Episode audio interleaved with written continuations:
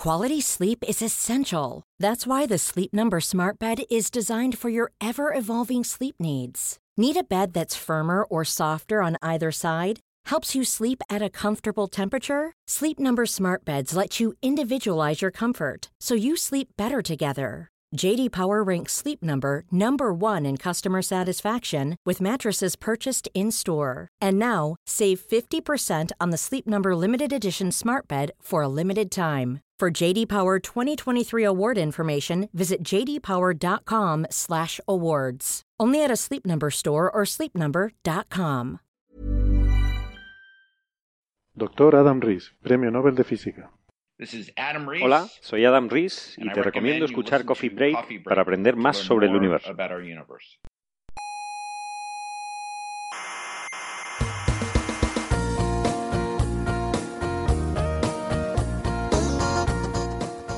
Aquí comienza Coffee Break, la tertulia semanal de la actualidad científica. Transmitiendo desde la sala Omega. Exactamente, sí, señor. Para, Y llegamos a todo el, a todo el mundo. Hmm. Around the world.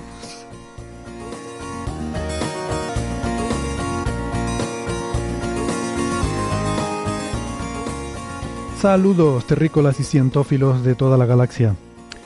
Gracias por venir una semana más a, esta cita con nosotros y con la actualidad científica. Les damos la bienvenida, como siempre, a la sala Omega del Instituto de Astrofísica de Canarias.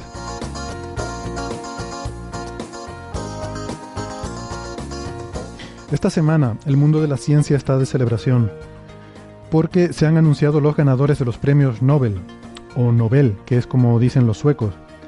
Yo no sé muy bien cómo se debería pronunciar esto en español, la verdad. En el colegio eh, nos decían, o por lo menos a mí, recuerdo que me lo dijo un profesor, que se debe pronunciar Nobel, porque no lleva tilde y no termina en N, S o vocal. Así que, según las reglas ortográficas de la lengua española, debe ser una palabra aguda. Pero luego de mayor descubres que esta palabreja es el apellido de un señor sueco, que se llamaba Alfred.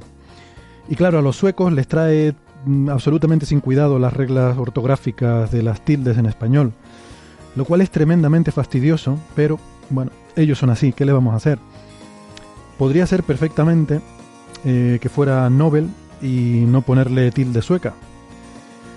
Nosotros simplemente estamos copiando su grafismo, y menos mal que era sueco, que si hubiera sido, por ejemplo, danés, pues a lo mejor tendría palitos y puntitos encima de la O, pero como es sueco, es todo más sencillo. Se escribe eh, igual que lo, que lo escribiríamos nosotros, con grafismos igual que los nuestros, y entonces lo que hicimos fue, para intentar resolver un poco esta, este dilema de la pronunciación, fue coger a nuestra becaria y mandarla, con todos los gastos pagados, eh, la mandamos a Suecia eh, para que se mezcle allí con los nativos de, de aquel país y que aprenda sus costumbres locales.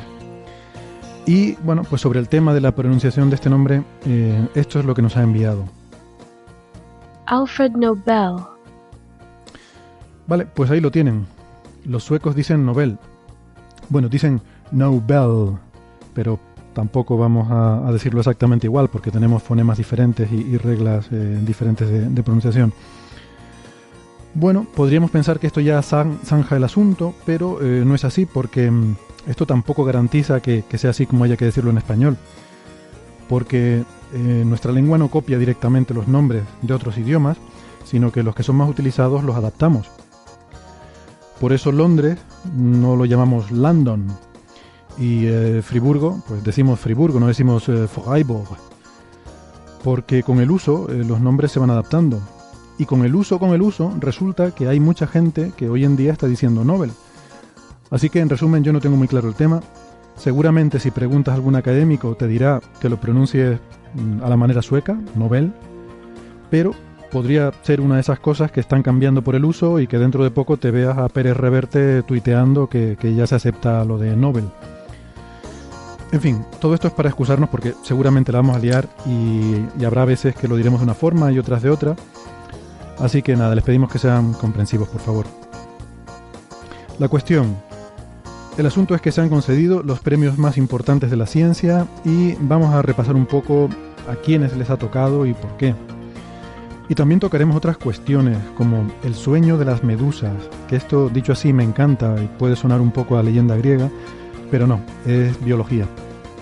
Y hablaremos de rumores, muchos rumores que tenemos esta semana. Luego se lo contamos.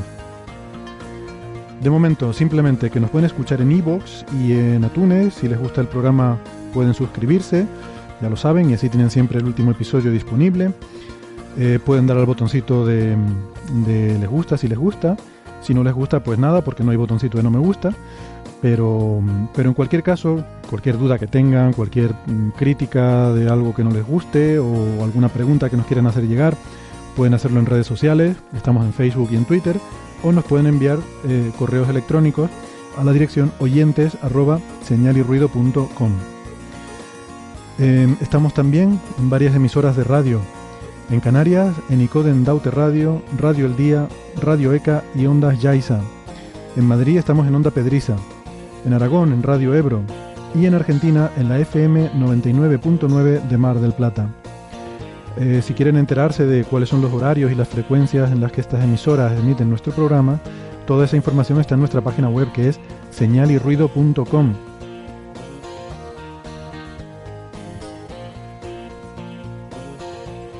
Y venga, vamos a empezar ya con la tertulia, que hoy tenemos muchas cositas chulas que comentar. Aquí conmigo en la Salomega tengo a Carlos Westendorf del Instituto de Astrofísica de Canarias, arroba cwesten en Twitter. Hola Carlos. Hola, ¿qué tal? Y por videoconferencia tenemos en Cambridge a Carlos González, el otro Carlos, para liarlo todo aquí ya, ya tenemos varios Héctor, varios Carlos. Eh, Carlos que es arroba carlosgfnd en Twitter, e investigador de la Universidad de Cambridge. Hola Carlos. Hola, buenas, ¿qué tal? Veo que te has puesto muy contento porque he sabido decir correctamente tu Twitter. Solo llevamos dos años, pero me ha costado, me ha costado, pero me lo, he propuesto. De aquí a la semana que viene me olvidaré, es que anoche he estado repasando, ¿sabes? He estado aquí memorizando porque digo, tengo que decirlo bien esta vez. Em, y también en Valencia tenemos a Alberto Aparici, que es eh, divulgador en el Instituto de Física Corpuscular de Valencia y es el, el, autor del programa La Brújula de la Ciencia en Onda Cero. Hola Alberto. Buenas. Uy, qué cosa tan rara en la voz. Eh, que buenas tardes. Alberto y su voz están de vuelta. ¿Es, esa es la voz radiofónica o es la normal? Esta, esta es la radiofónica, la otra es la normal. menos, mal, menos mal que está recuperado. No preguntes. Sí, sí. Pero, Me costó una semana, ¿eh? Pero bueno. Pero hemos decidido que vamos a hacer el programa susurrando, que mola mucho más. Venga, vamos así, venga. De hecho, si lo hubiéramos hecho todo susurrando, hubiera salido mejor vamos a dejarnos ya Vamos a dejar de molestar a la gente. Hoy, aunque, aunque solo sea por la solemnidad de, que vamos a estar hablando de los, de los premios eh, Nobel o Nobel o lo que sea, deberíamos tener una cierta solemnidad con, todo esto. De todas formas, antes de empezar a meternos en harina de, esto, de lo que ha sido realmente la comidilla de la semana en el mundo científico, hay un par de comentarios que, me gustaría hacer, que nos gustaría hacer, ¿verdad? Porque se han estado diciendo muchas tonterías sobre la estrella de Tabi estos días. Sí, sí, claro. Eh, Qué raro. Vamos a matizarlo un poco. Eh, en realidad, lo primero que quiero decir es que ha salido una, noticia que mucha gente nos ha estado preguntando en redes sociales, pero que, es una, que no es una noticia nueva. Eh, lo que pasa es que ha salido publicado el artículo del que hablamos hace cuatro episodios, en el episodio 127 Hablamos de un par de artículos que trataban la variación a largo plazo del brillo de esta estrella y uno de ellos, pues, em, pues es este artículo que se titula Extinction and Dimming of KIC 8462852, bueno, da igual, que el autor principal es Meng, eh, Juan Meng, de, ¿de dónde? De la, de la Universidad de Arizona y sus coautores, ¿no? Estuvimos comentando ese artículo, que era un artículo interesante, tenía unas cosas interesantes y tal. Pero ¿qué pasa? Que ahora ha salido publicado y lo han contado en una nota de prensa, eh, en una rueda de prensa de la NASA. Y bueno, ha tenido un bombo mediático tremendo y, se han dicho muchas cosas que no, que no son ciertas, ¿no? Entonces yo quiero empezar por, eh, primero que nada, desmontar el titular este que vemos en muchos medios. La NASA, el titular es La NASA ha resuelto el misterio de la estrella de Tabi. Bueno, ¿qué quiere decir que no es la NASA? O sea, tú te vas a la lista de autores de este artículo y ninguno de ellos tiene, vamos a ver, las afiliaciones de estos, de estos autores son Universidad de Arizona, mm. eh, un instituto en Bélgica, Universidad de Cambridge, eh, Carlos, hay un colega tuyo, em, Universidad Estatal de Iowa, eh, Universidad Estatal de Pensilvania, esta está bien. Em, ¿Quién más? Louisiana State University, no, perdón, Louisiana State University es la que está bien. John Hopkins University. Eh, centro de Astrofísica del Plasma, Centro de, vaya, Astrofísica Matemática de Plasmas, eh, Universidad de Leuven en Bélgica. Y ya está. Aquí no dice NASA en ningún sitio. No, no. Entonces, a ver, eh, da un poco de rabia que cada vez que sale una noticia, el titular siempre es la NASA descubre que no sé qué. Por el hecho de que se ha utilizado el telescopio Spitzer en este caso. Pero bueno, yo, supongo que también porque la, la, nota de prensa es de la NASA, entonces. Sí, sí. Si eres un poco vago y no te pones a leer y dices, ah, lo ha dicho la NASA, pues la NASA. tiene la bendición de la NASA. Sí, Hombre, seguramente tiene la bendición de la NASA, pero esta gente que lo ha hecho, yo creo que hay que darle el crédito que merecen a estas instituciones, ¿no? Esto lo comentamos cuando lo de Trappist, ¿se acuerdan? Sí. lo de Trappist es la NASA ha descubierto sistemas y tal, y ahí de NASA había muy poquito. Pero es que aquí no hay nada. o sea, bueno, sí, el telescopio espacial, pero vamos.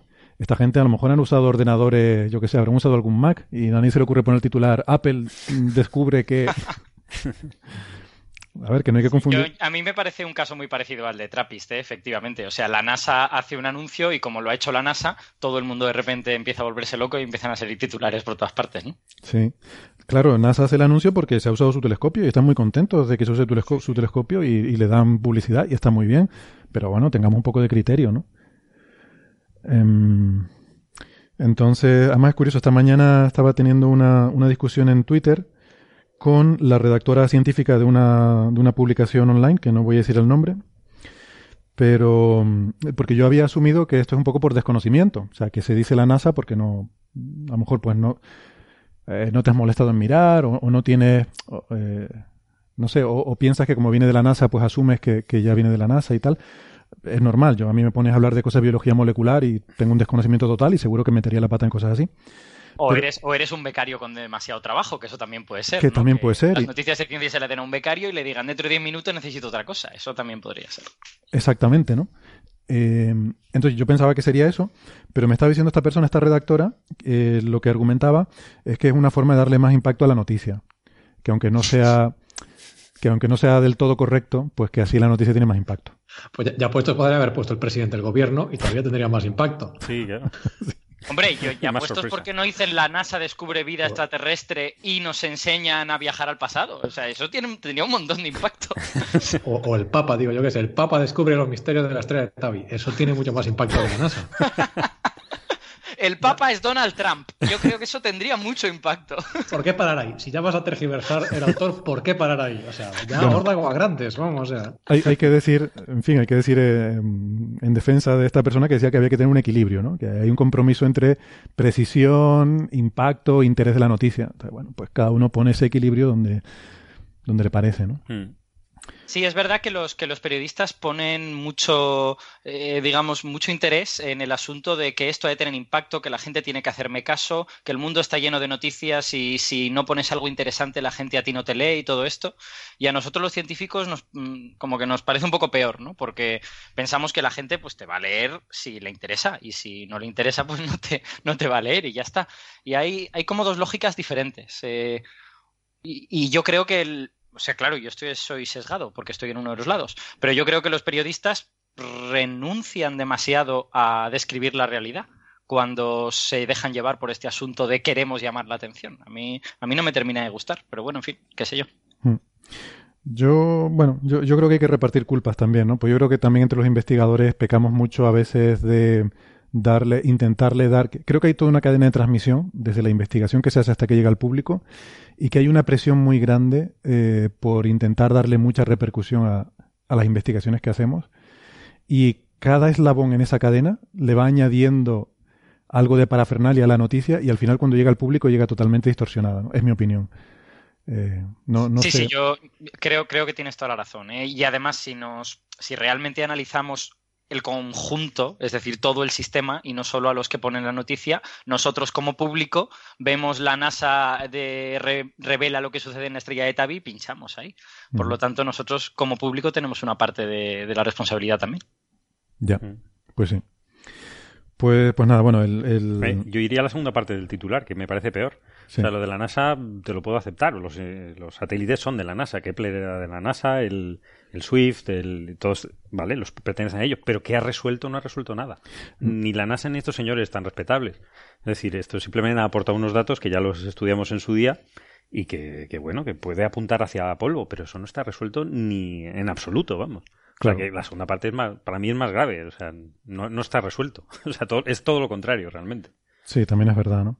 Porque lo de apuntar a polvo, pues tampoco, vamos a ver, lo de que hay ahí polvo yo creo que es una sospecha, es como la hipótesis cero, ¿no? Yo creo que es mm. la hipótesis que está ahí latente desde el principio. Y, y el trabajo este tampoco dice, vamos a ver, si yo, tengo el Astra por aquí. Es que, de eh, hecho, el, el, mm. titular de la NASA lo que dice es que, o sea, el, el oscurecimiento misterioso de la estrella de Tabi puede estar causado por, por polvo. Es el mm. titular de la NASA. Sí. Y el puede... ahí a la NASA explica y tal. Claro, ahí está el salto un poco. El, puede estar causado, es tan gracioso como que si tú lees, de hecho, eh, tú miras el abstract, ¿no? El resumen del artículo, en las últimas frases dicen, la dependencia en longitud de onda tal, tal, favorece una absorción eh, relativamente neutra en color, pero no totalmente plana eh, a través del espectro, comparado con la ley de extinción general para el medio interestelar, sugiriendo que quizás, eh, sugiriendo que el oscurecimiento surge de material circunestelar, sugiriendo que hmm. lo que ellos dicen, que de hecho me parece incluso demasiada especulación para incluso ponerlo en el abstract, es que dicen, como esto no es medio interestelar, es decir, no sigue hmm. las características de medio interestelar, entonces debe ser. Debe ser lo que todo el mundo queremos que sea. debe ser el polvo. Pues eso no, no puede ser. Hombre, no, no, tiene por qué. De hecho, ya, ya planteamos en aquel episodio que una, otra explicación podría ser variabilidad magnética, que también sería más neutra en color que, esto, ¿no? O sea, que, bueno, que yo, ya de partida me parece que esta frase en el artículo está un poquillo mal. Pero bueno, luego encima. Mm, vamos, que no han demostrado que sea polvo. Lo que han dicho es que no es medio interestelar y que ellos, pues, apuntan a que quizás podría ser polvo que por otra parte pues tampoco tendría nada de... pero que tampoco resuelve nada eso. No resuelve nada, bueno, estaban hablando del oscurecimiento a largo plazo.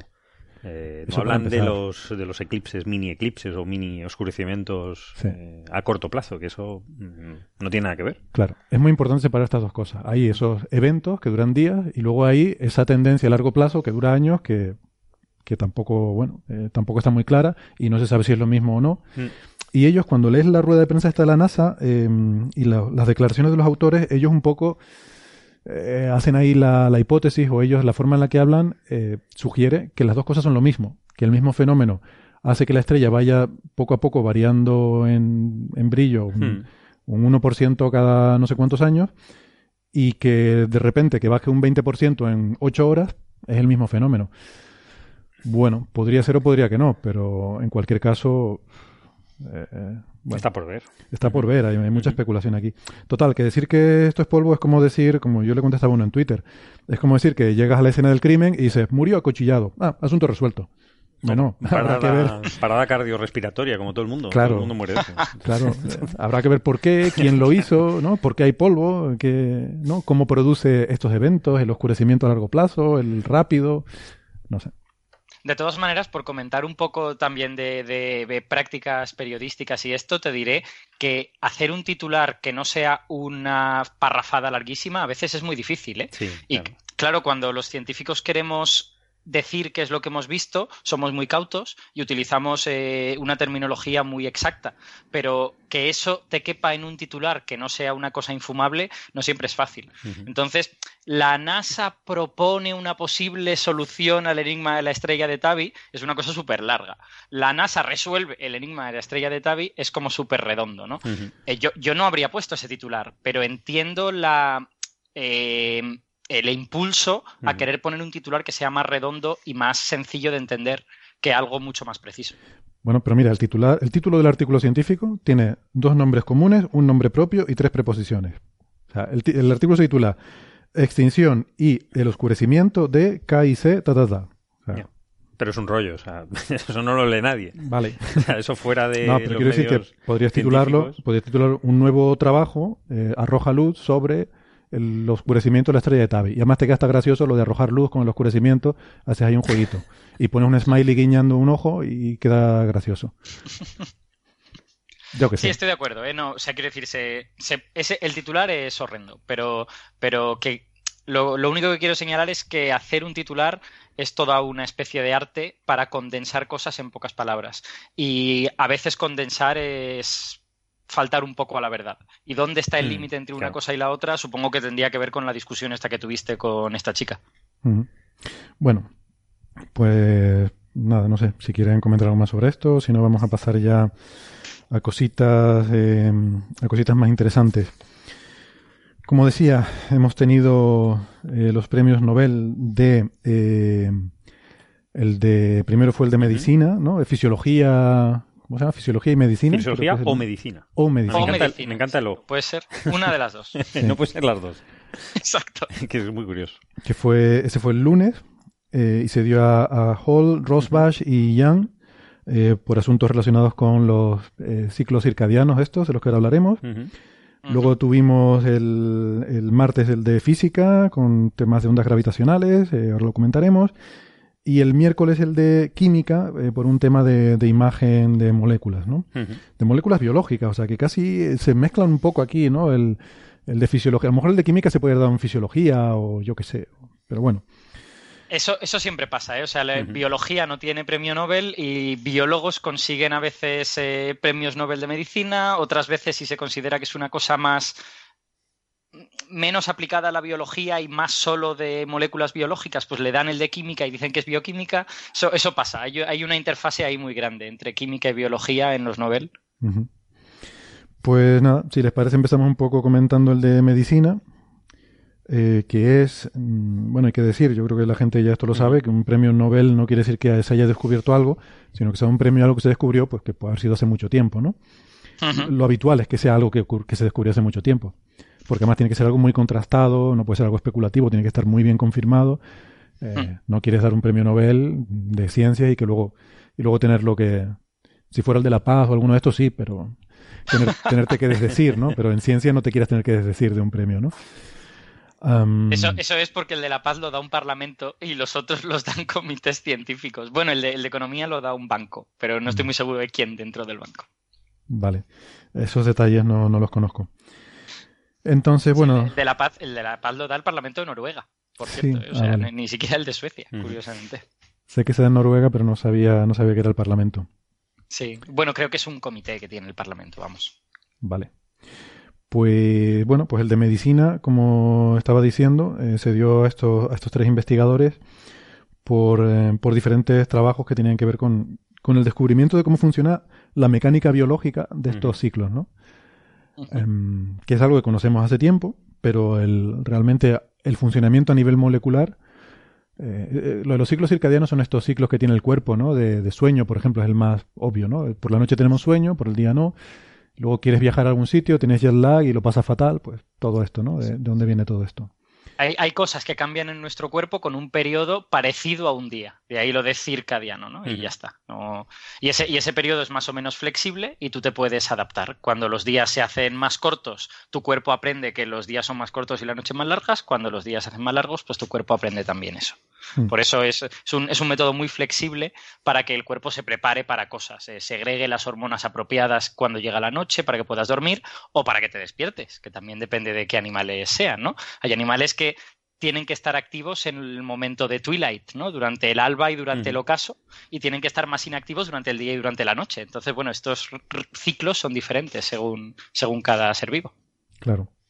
O sea, lo, eh, entiendo que las cosas que varían, ¿no? Por lo que, por lo que he estado leyendo un poco sobre el asunto, que yo tampoco entiendo mucho de esto, pero es sobre todo el sueño, es lo más, lo más eh, visible, pero también la temperatura corporal, eh, que bueno, sí que la, temperatura baja mientras dormimos, o sea que podría ser incluso una, una consecuencia directa uno del otro, ¿no? Pero sí que hay también liberaciones hormonales, presión sanguínea, metabolismo, que también sigue estos ciclos, ¿no? Sí, sí. Efectivamente hay, bueno, como muchas cosas interrelacionadas entre sí que estos ciclos regulan. Por ejemplo, eh, durante la noche se producen síntesis de proteínas que no se producen durante el día. Eso es, es algo, bueno, depende de especies y depende de cosas, pero, pero en algunos animales eso está bien, bien asentado. Entonces, el cuerpo tiene que saber cuándo es de noche para poner en marcha esa síntesis de proteínas. ¿no? A mí lo que me gustó esto, porque efectivamente es una cosa antiquísima, yo no sabía que era una cosa tan antigua, ¿no? que, me, me, llamó la atención que la primera persona que lo, que lo detectó, entre comillas, era un geofísico y astrónomo francés, que era el Jean-Jacques Dortu de Mairan, en 1729, eh, que había unas plantas, las mimosas, que se abrían y se cerraban, ¿no? Con los ciclos diarios, digamos, cerca, circa, dianos, cerca de día.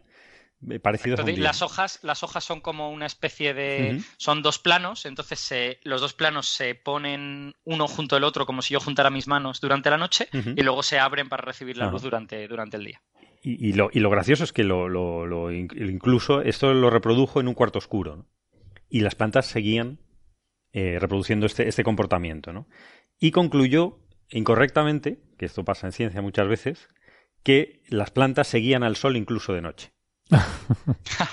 que es muy gracioso, es un, es un resultado incorrecto, pero que, demuestra que, bueno, muchas veces que, que, el método es, correcto, simplemente a veces se llega a un resultado que luego se demuestra que no es así, pero que estaba estaba cerca de, lo, de algo interesante, pero que, y que se le recuerda un poco por, por haber empezado con este tema, aunque sus conclusiones no, no fuesen válidas, ¿no? Luego se, se vio, luego de hecho, en, en los años 70, eh, hay que decir que los premios Nobel se dan a gente viva. Luego hablaremos de, qué género, de qué sexo tiene que tener esa gente. Gente, viva y de un determinado género. De un determinado género y de un determinado color de piel. Y entonces, eh, hay unos señores en los años 70, eh, Benzer y Konopka, del Instituto de Tecnología de, California, que avanzaron y cogieron las moscas del vinagre eh, y introdujeron mutaciones en estas moscas para ver cómo, cómo su descendencia eh, podían afectar a estos, a, este, a estos ciclos ¿no? circadianos. ¿no? Pero estos señores ya murieron en el 2007 y en el 2015, con lo cual no han podido recibir su, su Nobel. ¿no? Quedan fuera de la competencia por el... y los que lo han recibido son unos señores también muy mayores, de los años 40, o sea, nacidos en los años 40, que eh, pues simplemente han usado, eh, han seguido con el análisis de, de estas moscas, ¿no? para aislar el gen un poco que, que da origen a este, a este, a este fenómeno. ¿no? Exacto, que no se, es una cosa que no se cuenta muchísimo, que todas estas investigaciones que han dado lugar al premio Nobel están hechas con mucho rigor en moscas, en drosófila. Y luego en, en, otros animales se ha exportado los resultados. Digamos, una vez tú ya conoces los genes que están funcionando en drosófila, buscas genes similares o, o genes que sabes que están emparentados con esos en otros animales y ves si el mismo mecanismo está uno, me parece que uno de los premiados ha dicho que el cuarto premiado tenía que ser la mosca realmente, porque aguantó muchos años de experimentos. La, de hecho, hay, una política americana que es mejor no nombrar porque no tiene ningún interés para la inteligencia de la humanidad, que dijo que es que hay gente que hasta estudia las moscas, ¿no? Y dice, pues toma, o sea... Suena, una cosa de Sarah Palin. Uy, pues has acertado. no pues quería decirlo. Pues no lo sabía. Pues, pues lo decía como algo malo, ¿no? Pues fíjate para lo que sirven estas cosas, ¿no? Pero es que los políticos, bueno, en general la, gente que no trabaja en biología a veces no sabe que existen los modelos animales, ¿no? O sea que tú para estudiar ciertos aspectos del metabolismo, del comportamiento, tú no lo estudias en personas porque tendrías que hacerles un montón de perrerías, lo estudias en animales e intentas no hacerles muchas perrerías, pero coges un animal que sea un buen modelo para esta cosa que tú quieres estudiar. Por ejemplo, modelo de desarrollo embrionario es un nemátodo, es el Xenoarchditys elegans este, que es un es un gusanito muy pequeño, ¿no? Y, es un modelo de desarrollo embrionario y de, y de, otras cosas, y de sistema nervioso también. Pues las moscas en este caso sirvieron de modelo de ciclos circadianos. Pues bien, está muy bien. Y luego, además, ese modelo fue tan acertado que resulta que lo podías exportar a ratones fácilmente, incluso exportar al ser humano con alguna dificultad mayor, pero, pero también. Eh, que esta mosca no es la mosca normal, esta que, tenemos, que, se nos mete en casa. Estas son unas mosquitas muy pequeñas, ¿verdad? Estas, las moscas de la fruta. Eh, esta, mosca de la fruta. Mm, Exacto. ¿Y, se dice drosófila o drosofila? Ya que estamos con, no, hemos puesto hoy así con el... Pues yo siempre... yo, había escuchado drosofila en español, pero no lo sé yo, a la gente que, los biólogos que conozco, les he oído llamarla drosófila, pero no tengo ni idea de si eso es pronunciación inglesa, latina, latina clásica, eh, de, de bajo latín de la Edad Media, no tengo ni idea. Sí, es que en latín me acuerdo que había varias pronunciaciones y todas eran válidas. Sí, es que creo que está bien el Sindarin. yo, la verdad es que no lo sé. Yo le he llamado drosófila desde que oí que biólogos le llamaban así, pero ni idea. Vale. Vale, vale, muy bien. Entonces, eh, lo, curioso de estos mecanismos moleculares es que, eh, o sea, es una forma de, feedback, o sea, no es que sea un reloj, a veces se habla del reloj biológico porque, como tú decías, Alberto, eso se tiene que adaptar a los cambios, ¿no? Porque si no, el, reloj poco a poco se iría desincronizando de la realidad eh, porque no va a estar perfectamente ajustado, ¿no? Y porque a veces dejamos o lo que sea. Entonces tiene que haber un mecanismo de, feedback, de, retro, de retrocontrol, que haga que, mm, de alguna forma tenga conciencia de, de, qué hora es para también ir adaptando el reloj, ¿no? Y que no se desfase de eso. Y eso es lo que yo creo que es realmente espectacular de todo esto. Esos mecanismos moleculares, cómo saben cuándo es de día, cuándo no. Por ejemplo, la luz.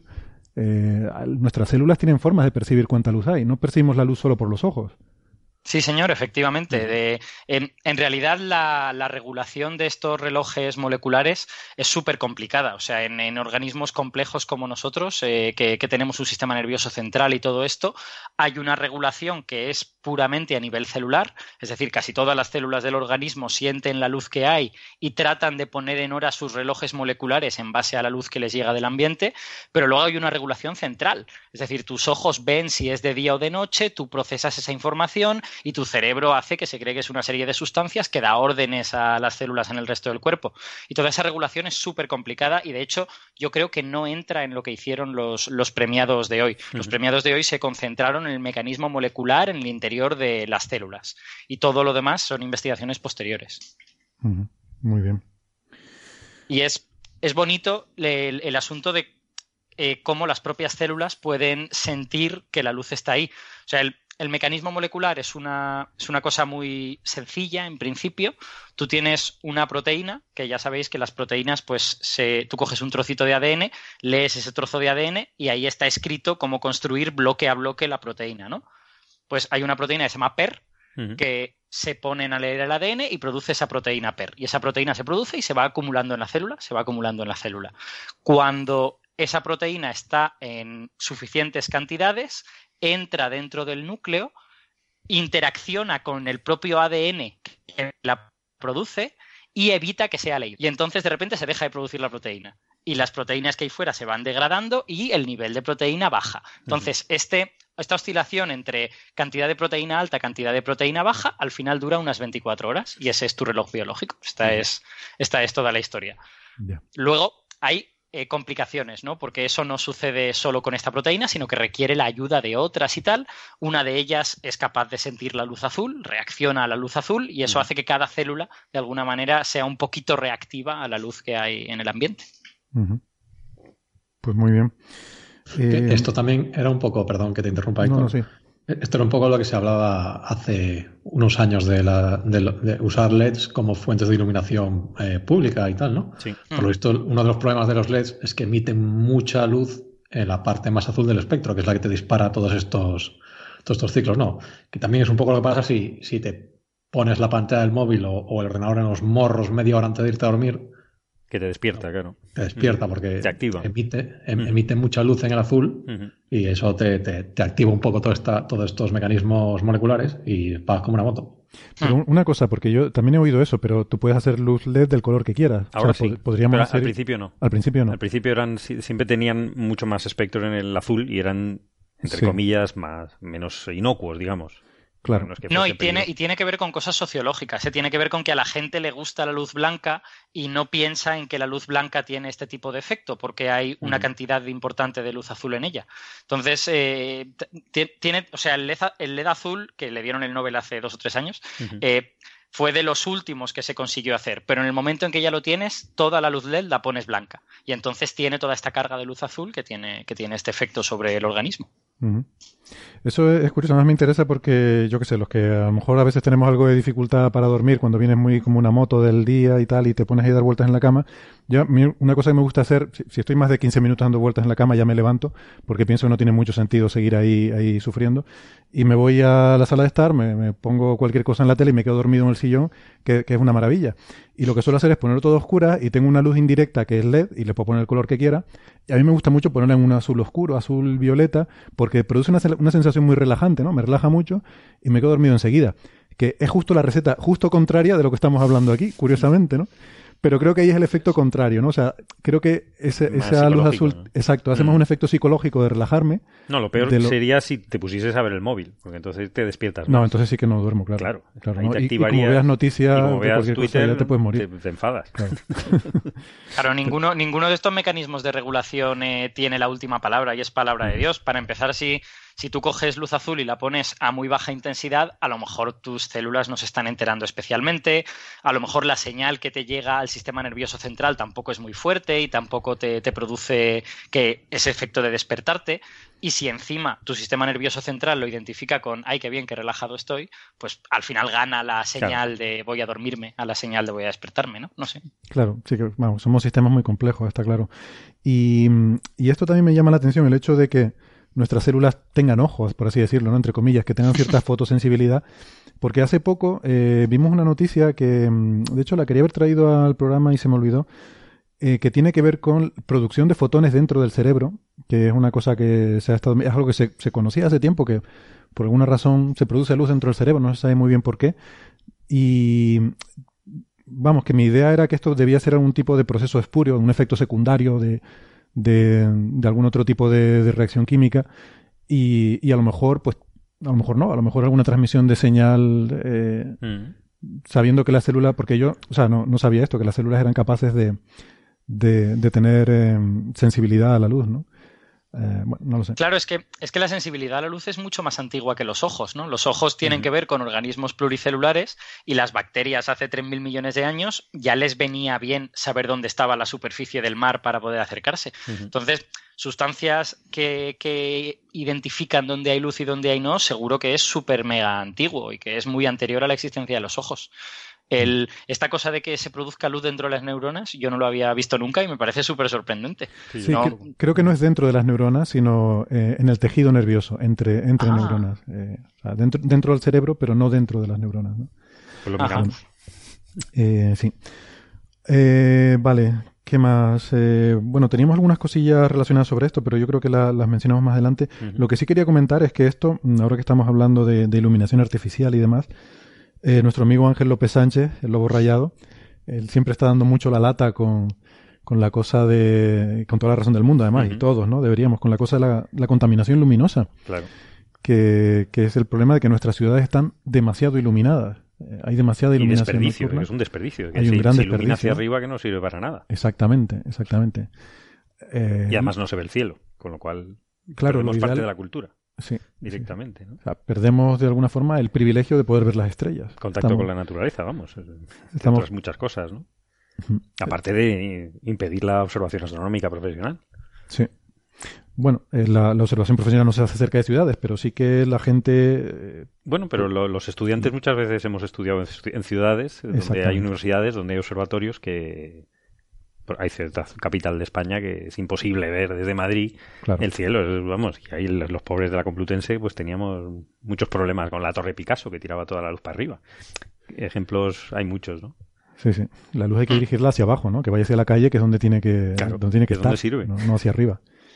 Um, porque eso al final luego genera también una especie de, de, de halo difuso, ¿no? Porque uh -huh. la, la, atmósfera luego refleja toda esa luz y tiene un halo difuso por todas partes y al final genera, bueno, se, se ha comprobado que produce un efecto negativo sobre, sobre la gente, ¿no? Trastornos de sueño y demás, eh, justamente por toda esa cantidad de, de, de, polución lumínica que hay en el aire. Y a los animales también, a los pájaros, hay ciertas aves migratorias que también les puede afectar, o sea que que es un desperdicio y un innecesario, vamos. Y, es un desperdicio molestia, ¿no? y un problema de salud. Un problema, ¿no?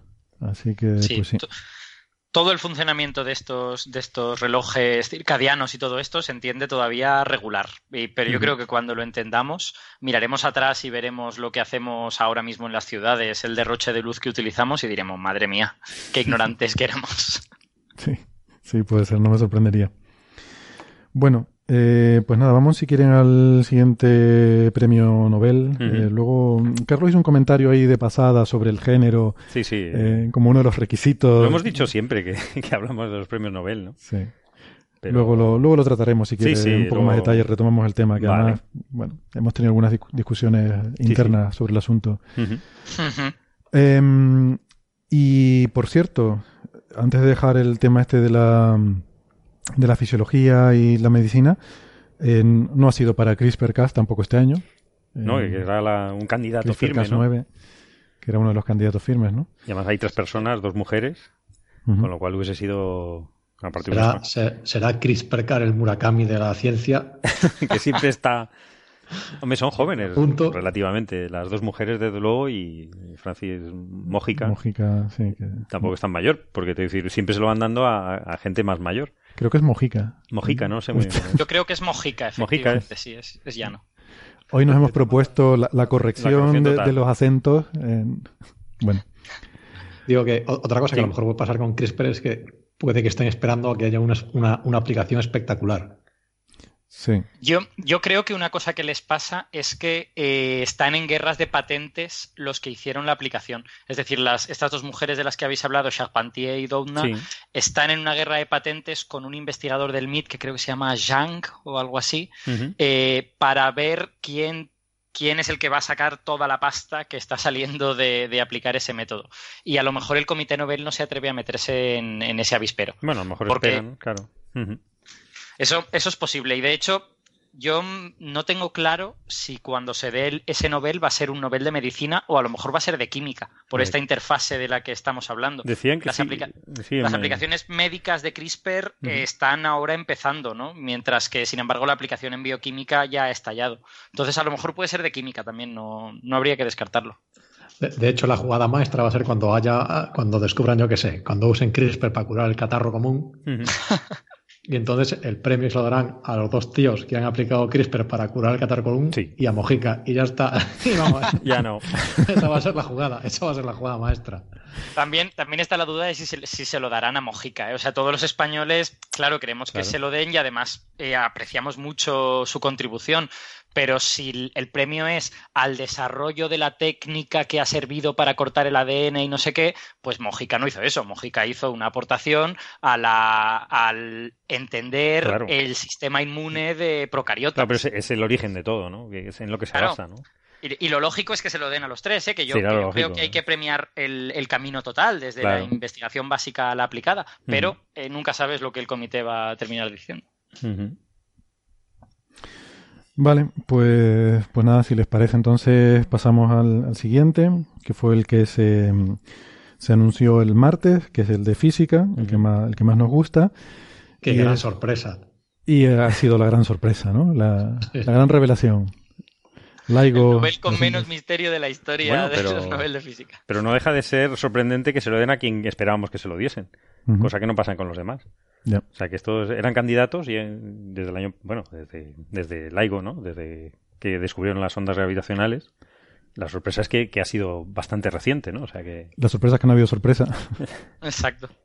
Que eso, de hecho, lo que se comentaba mucho el año pasado es que simplemente no se lo habían dado el año pasado por un tema de plazos, literalmente. Ah, Porque creo que el paper con, con, la, con, la, primera, con la primera detección de una onda gravitacional, yo qué sé, había salido como tres meses después de que se cerrase el plazo de tal, ¿no? Me parece que muy poco después, yo creo que como 15 días o algo por el estilo. pero, pero, de todas maneras, los, las candidaturas, pues a lo mejor tardan un rato más, con lo que sí. O sea, sale el paper y tardas un, dos semanas en hacer la candidatura. El paper es de febrero, creo. Bueno, el anuncio por lo menos se hace en febrero. Exacto, es que creo que las candidaturas, en la fecha límite es el 31 de enero y el paper salió como el 10 o el 11 o algo así. sí, me suena el 11 de febrero. Hmm. Y bueno, pues eso, lo de las ondas gravitacionales, el consorcio eh, LIGO-Virgo. Que hay que cientos de personas o miles de personas, ¿no? Lo que pasa es que solo, se lo pueden dar a tres. Sí. Que ese es otro problema adicional de los Nobel, ¿no? Sí, más de mil. Bueno, salvo, salvo el de la paz, que se lo puedes dar a toda la Unión Europea, a 500 millones de personas. Pero bueno, eso. Que se repartan. En somos muy estrictos, pero el de la paz da igual. Que repartan el, millón de euros. Sí, entre, los 500 millones de personas. Y dan ni para un café. Toca uno partido por 500 euros cada uno. que, pero es lo que tú decías, ¿no? Ese lo da un parlamento y no lo, no lo da un comité científico. Exacto. Em, que eh, por otro lado es una cosa que, mucha gente está empezando a, quejarse y yo supongo que con el tiempo lo terminarán cambiando. El hecho de que, o sea, hace 50 años que la ciencia ya no se hace así. Exacto. O sea, entonces que eso de darle un premio a tres eh, no tiene mucho sentido, ¿no? Yo, mm. creo, yo creo que es un disparate total a principios del siglo XXI, pero bueno, están tomándose su tiempo para despertar al mundo real los que hacen las reglas de los Nobel. No, está claro, está claro. Sí, porque eso es lo que decíamos, ¿no? El consorcio este son más de mil investigadores en todo el mundo, eh, muchos centros de investigación en diferentes países. Entonces, bueno, pues dárselo a tres personas, porque claro, no es que sea en representación de, es que es a esas tres personas, ¿no? Es como si estuvieras hablando de, no sé, decir, pues se lo doy a Albert Einstein. Bueno, pues, pues mm. vale, vale. Bueno, este, este es un Nobel de, Einstein. Realmente tenía, es, de, es para él, o sea, no, se lo quisieron dar por la relatividad general. De los dos criterios solo cumple uno, porque está muerto. No, no, ese es el, único problema. Pero realmente es un triunfo, ¿no? De, de sus teorías, entonces... Claro. Se lo han dado a, los que están vivos, porque el Ronald Drever murió, el, creo que en marzo de este año. Pues casi que les ha venido bien, pues solo podían dar tres, ¿no? Qué malo. además, esas, e, e, esas cosas son. A mí, yo una vez leí de dónde vienen estas normas y realmente Nobel hablaba de dárselo a la persona. O sea, yo creo que en el, en el testamento de Nobel estrictamente está en singular. Lo que pasa es que en la primera década del siglo XX se reunió el, Nobel, el Comité Nobel y dijeron, bueno, bueno, como muchas cosas se hacen en colaboración, se lo vamos a poder dar a tres o no sé qué. O sea, fue, fue una cosa que se hizo en los primeros años y que no se ha vuelto a cambiar desde hace como 110 años o algo por el estilo. Entonces, no sé, quizás se podrían reunir y decir, como la ciencia de principios del siglo XX no se parece a la ciencia de principios del siglo XXI, podemos dárselo a una colaboración. Una colaboración con una comité o lo que sea, ¿no? Además, hilando con el programa pasado, que decía Julio que antropológicamente, ¿no? Se ven las culturas antiguas que la mente humana cuenta uno, dos, tres y muchos, pues ya hemos llegado a tres y al siguiente paso es muchos.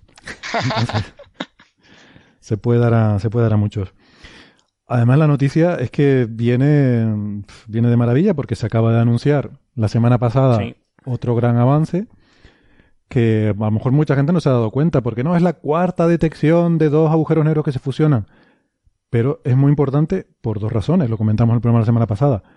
Una es porque ya está Virgo también, es LIGO, Virgo, entonces ya son tres detectores y está muy bien localizada la fuente, pero sobre todo por las medidas de polarización que, de nuevo, refuerzan la teoría de, literal de, Albert Einstein respecto a otras que proponían eh, otras formas diferentes de, la polarización de estas ondas. O sea que, eh, en ese punto, desde ese punto de vista, pues da también datos nuevos sobre, sobre la, la gravedad, ¿no? Cómo funciona la gravedad.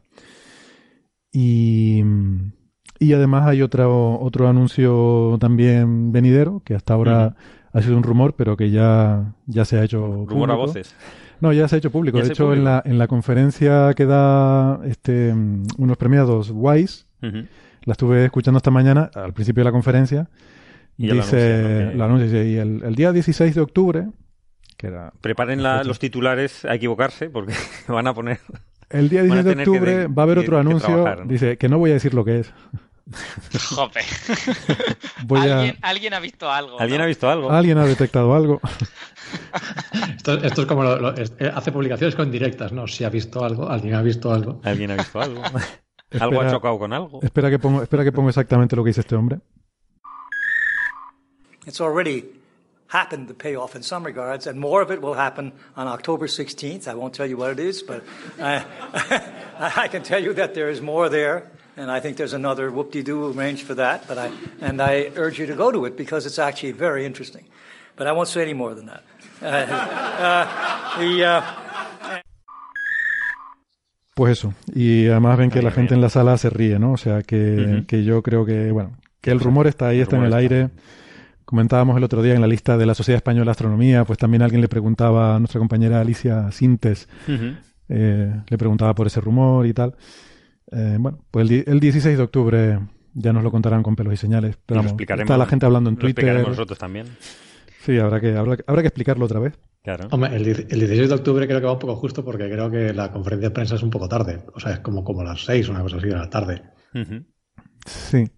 Pero el 16 de octubre es lunes, ¿no? O sea que lo, podemos contar esa semana. Esa semana es perfecto. Claro, claro, sí. A lo mejor no el día, pero, pero sí lo contaremos esa semana.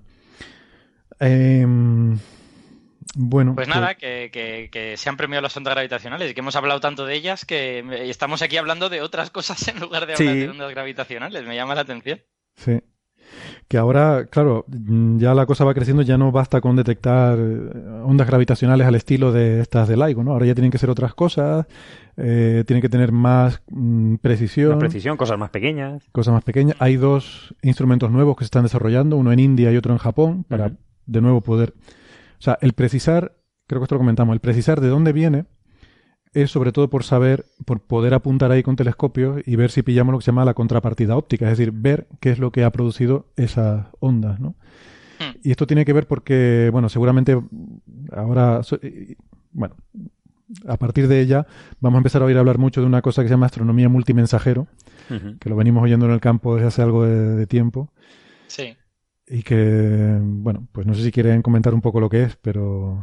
Sí, a, los físicos de particular nos gusta mucho porque se puede hacer astronomía con neutrinos también, en lugar de hacerla con luz, pues tratar de detectar de dónde han venido neutrinos y eh, tratar de ver procesos que a lo mejor no o bien están ocultados en, radiación electromagnética o bien directamente no producen radiación electromagnética, aunque son muy difícil, pero sí que producen otro tipo de cosas, neutrinos, ondas gravitacionales. Entonces tú ves ese ves que te vienen un montón de neutrinos de un sitio y apuntas tus radiotelescopios ahí y lo ves en radio y apuntas los telescopios de rayos gamma y lo ves en rayos gamma, ese tipo de cosas. Esto no ha pasado nunca, ¿eh? por desgracia, porque la, la astronomía de neutrinos suele detectar neutrinos sueltos y no un chorrazo de neutrinos, pero a ver si tenemos una supernova cerca de, cerca de la Tierra ya y entonces sí que lo podremos hacer seguramente. Bueno, cerca, pero no mucho, por favor. No mucho. No, sí, exacto. No, pero ha habido, ha habido estudios históricos donde sí que se ha hecho, no, no, no detectando los neutrinos directamente, pero sí el, el, viendo que, eh, o sea, alguna supernova histórica, no, no recuerdo ahora los detalles, eh, pero que coincidía con capas, esto en los anillos de las cortezas de los árboles, con capas de un enriquecimiento eh, isotópico, creo que del carbono, eh, anómalo, que se podría explicar con un flujo elevado de neutrones asociado con, esa supernova. ¿no? no recuerdo ahora los detalles del asunto, pero era eso. Bueno, la cuestión es que en Mensajero hace referencia a diferentes, diferentes cosas que nos traen información de los objetos celestes. ¿no? o sea, las cosas en el universo están muy lejos, pero recibimos mensajes de ellos. Esos mensajes pueden ser fotones, pueden ser neutrinos, ahora pueden ser también ondas gravitacionales. Entonces son diferentes mensajeros que nos traen esa información, ¿no? Exacto.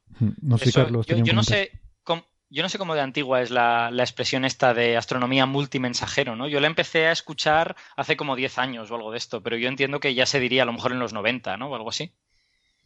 Hombre, en, principio los rayos cósmicos tampoco son fotones, algunos de ellos, ¿no? Entonces, también, Lo que pasa es que es difícil saber de dónde vienen, ¿no? Eh. Bueno, esto con los telescopios Cherenkov que se quieren construir, como la red CTA, eh, justamente la idea es esto, ¿no? Hacer estudios mucho más precisos de lo que se ha hecho hasta ahora de toda esta radiación de alta energía del universo. Y, Hemos hablado también de estudios con muones, eh, en este caso para hacer radiografías de, cosas terrestres, no para observar el cielo, pero para, hacer radiografías de pirámides o de montañas, de volcanes, este tipo de cosas. ¿no? Hombre, ya, estamos viendo en las redes que, pues, lo, típico, ¿no? que ahora los, extraterrestres de ahora se van a estar eh, comunicando entre, con neutrinos. Como siempre cogemos los extraterrestres y los deformamos a la última tecnología que tengamos, pues ahora ya estoy viendo que, pues con ondas gravitacionales va a ser lo siguiente. O sea que quiere decir que se está poniendo de moda en el acervo cultural popular y, que bueno, hmm. que es el primer paso, ¿no? Sí, hombre, en, definitiva es muy, es muy buena noticia que tú puedas detectar cosas que no sea solo radiación electromagnética, ¿no? La radiación electromagnética se produce en un montón de procesos físicos, pero tienes otro montón de procesos físicos que no produce radiación electromagnética. Entonces, si tú puedes ver el universo en esos otros colores, o llámalos como quieras, eh, utiliza la metáfora que quieras, pues estás viendo cosas que de lo contrario te perderías y que están ahí. No es que no estén, simplemente es que no emiten luz. Claro además, yo creo que volviendo un poco a esto del multimensajero, yo creo que la primera vez que la primera o el primer resultado así multimensajero de impacto, yo creo que fue la supernova de 1987 que es cuando se había publicado un paper con, bueno, un paper, un montón de papers, se detectaron unos cuantos neutrinos, no recuerdo en dónde, no, recuerdo con qué instrumento. Yo creo que fue Japón Super Kamiokande, o, Kamiokande, a lo mejor no era super todavía, no estoy seguro. Yo, creo, yo al menos la primera, la primera eh, instancia que tengo de estas cosas, ¿no? De, ah. Vale. Mm, sí, de hecho, me suena a Kamiokande, efectivamente, de finales de los 80, ¿no? Sí. Sí, yo tengo, creo haber visto un plot, una gráfica en la que veías que a la hora de la supernova, o sea que ellos estaban detectando como a lo mejor un neutrino cada cierto número de horas y a la hora de la supernova de repente tienen un pico y detectan ocho seguidos o algo por el estilo y luego tres más o algo. No sé, yo creo que fue de ese orden, creo que detectaron diez o doce o algo así. Y, además es súper importante porque había un desfase temporal que es súper importante. Llegaban antes los neutrinos que, la luz de la supernova. Y eso está asociado, más es muy importante en los modelos de supernovas porque eh, primero ocurre el colapso del núcleo, que es donde se forman los neutrinos, y la luz que nos viene, nos viene luego de, la, eh, o sea, la, destrucción de, lo que es, de lo que es la envoltura de la estrella, y eso es lo que produce la luz que vemos de la supernova. Y hay un cierto lapso de tiempo ahí entre que colapsa el núcleo y que se destruye la estrella, eh, y eso está bueno, muy bien detallado en los modelos de, de, explosiones de supernova. Y, y, ese registro de ese lapso de tiempo entre, idealmente, nos gustaría poderlo hacer hoy en día con las mejoras que tenemos, ¿no? De mejores detectores con más sensibilidad, pero ese, ese lapso de tiempo se midió, creo que era del orden de una hora, eh, y cuadraba bastante bien con los modelos que había eh, en aquel momento. Que la verdad es que no sé cuánto ha cambiado esto, o, o si hay si ha habido muchos avances en este sentido, ¿no? Porque esto de la estructura y evolución estelar parece que es algo como que está bastante bien establecido hace tiempo y no ha tenido así muchos avances recientes, ¿no? Me da la impresión. Bueno, yo estaba leyendo que sí, que había mm, supernovas que se salían de los modelos eh, convencionales, con lo cual hay, hay, que tunear, hay que ajustar un poquito todos esos modelos, ¿no? O sea, mm. con las nuevas observaciones sí que no, el los modelos estándar están un poquito, quedándose un poquito desfasados. Pero que en la base son. Porque a lo mejor ya tienen suficiente nivel de detalle como para poder ver. Para, poder distinguir ya más casos. De hecho, hablábamos hace, no, me acuerdo cuánto, hace unos meses de las, supernovas fallidas, estas, que son simplemente estrellas tremendamente masivas que en lugar de explotar con luz, desaparecen y nadie las vuelve a ver, ¿no? Colapsan directamente agujero negro sin emitir nada. Sí. Yo lo que tengo entendido es que las simulaciones de supernova están mejorando al nivel de eh, que antes eran muy simplificadas y tú les vas poniendo cada vez más nivel de detalle, ¿no? O sea, que por ejemplo muchas simulaciones no incluyen relatividad general, se hacen con gravitación newtoniana. Entonces, introducir relatividad general es una mejora que tú tienes y que te proporciona un mejor entendimiento de cómo está, de cómo está produciéndose.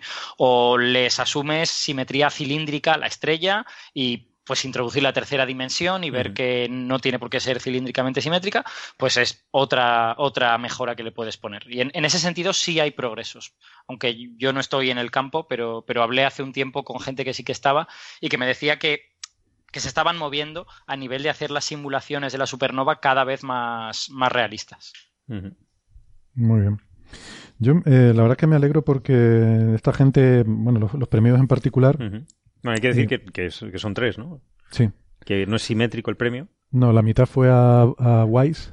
Porque Wise es el que lleva más tiempo, ¿no? Con, con, el tema de convencido con que se podían detectar. ¿no? La verdad es que no sé cómo, cuáles son los criterios que, que han utilizado, ¿no? Para, para asignarlos. Que Wise lleva desde el 67 intentando, bueno, haciendo interferómetros. o sea, el que ha dado más la lata se lleva más. Por el que ha aguantado más con la idea y que luego se unió Kip Thorne y Barry Barish en, en grupos diferentes eh, que fueron en los años 70, eh, pues se llevan en la otra mitad, ¿no? Sí, porque Wise es de MIT. MIT. Y los otros dos son de Caltech, me parece. Sí. Mm. sí, además creo que Thorn es, eh, o sea, no se ha dedicado en exclusiva a este, a este tipo de cosas, porque él también ha hecho muchas cosas en, modelos y física teórica y tal, mientras que Wise creo que sí que ha estado dedicado en exclusiva a, no sé si siempre experimentos de ondas gravitacionales, pero es, un experimental, digamos. Entonces, a lo mejor eso es parte de la lógica, no lo sé. La, verdad que yo me alegro mucho eh, de esta gente porque, además son gente que cae bien. El, el Wise este no lo conozco, pero la, cuando lo oyes hablar en la, las conferencias de prensa y los reportajes que da y tal, siempre pone por delante que, esto al fin y al cabo eh, es una gran colaboración de muchísima gente, ¿no? Y que, no, no, quitando mérito a su contribución, pero diciendo que, que bueno, que que realmente lo importante aquí ha sido un gran desarrollo tecnológico, eh, un, gran esfuerzo de, gente que se ha, se ha, roto la cabeza para intentar mejorar la sensibilidad de los interferómetros, etcétera, mm. y, más que, más que lo, suyo por su parte, ¿no? Y, curiosamente con Kip Thorne, que además tuve el, gusto de, conocerlo hace cosa de un año en el Starmus, y, y me pareció un tío eh, majísimo, porque además fui, eh, claro, empecé dándole la enhorabuena, ¿no? Por lo del LIGO y, y, la respuesta del hombre me, sorprendió mucho porque dijo, ah, bueno, pues se lo agradezco, pero yo con esto no tengo nada que ver.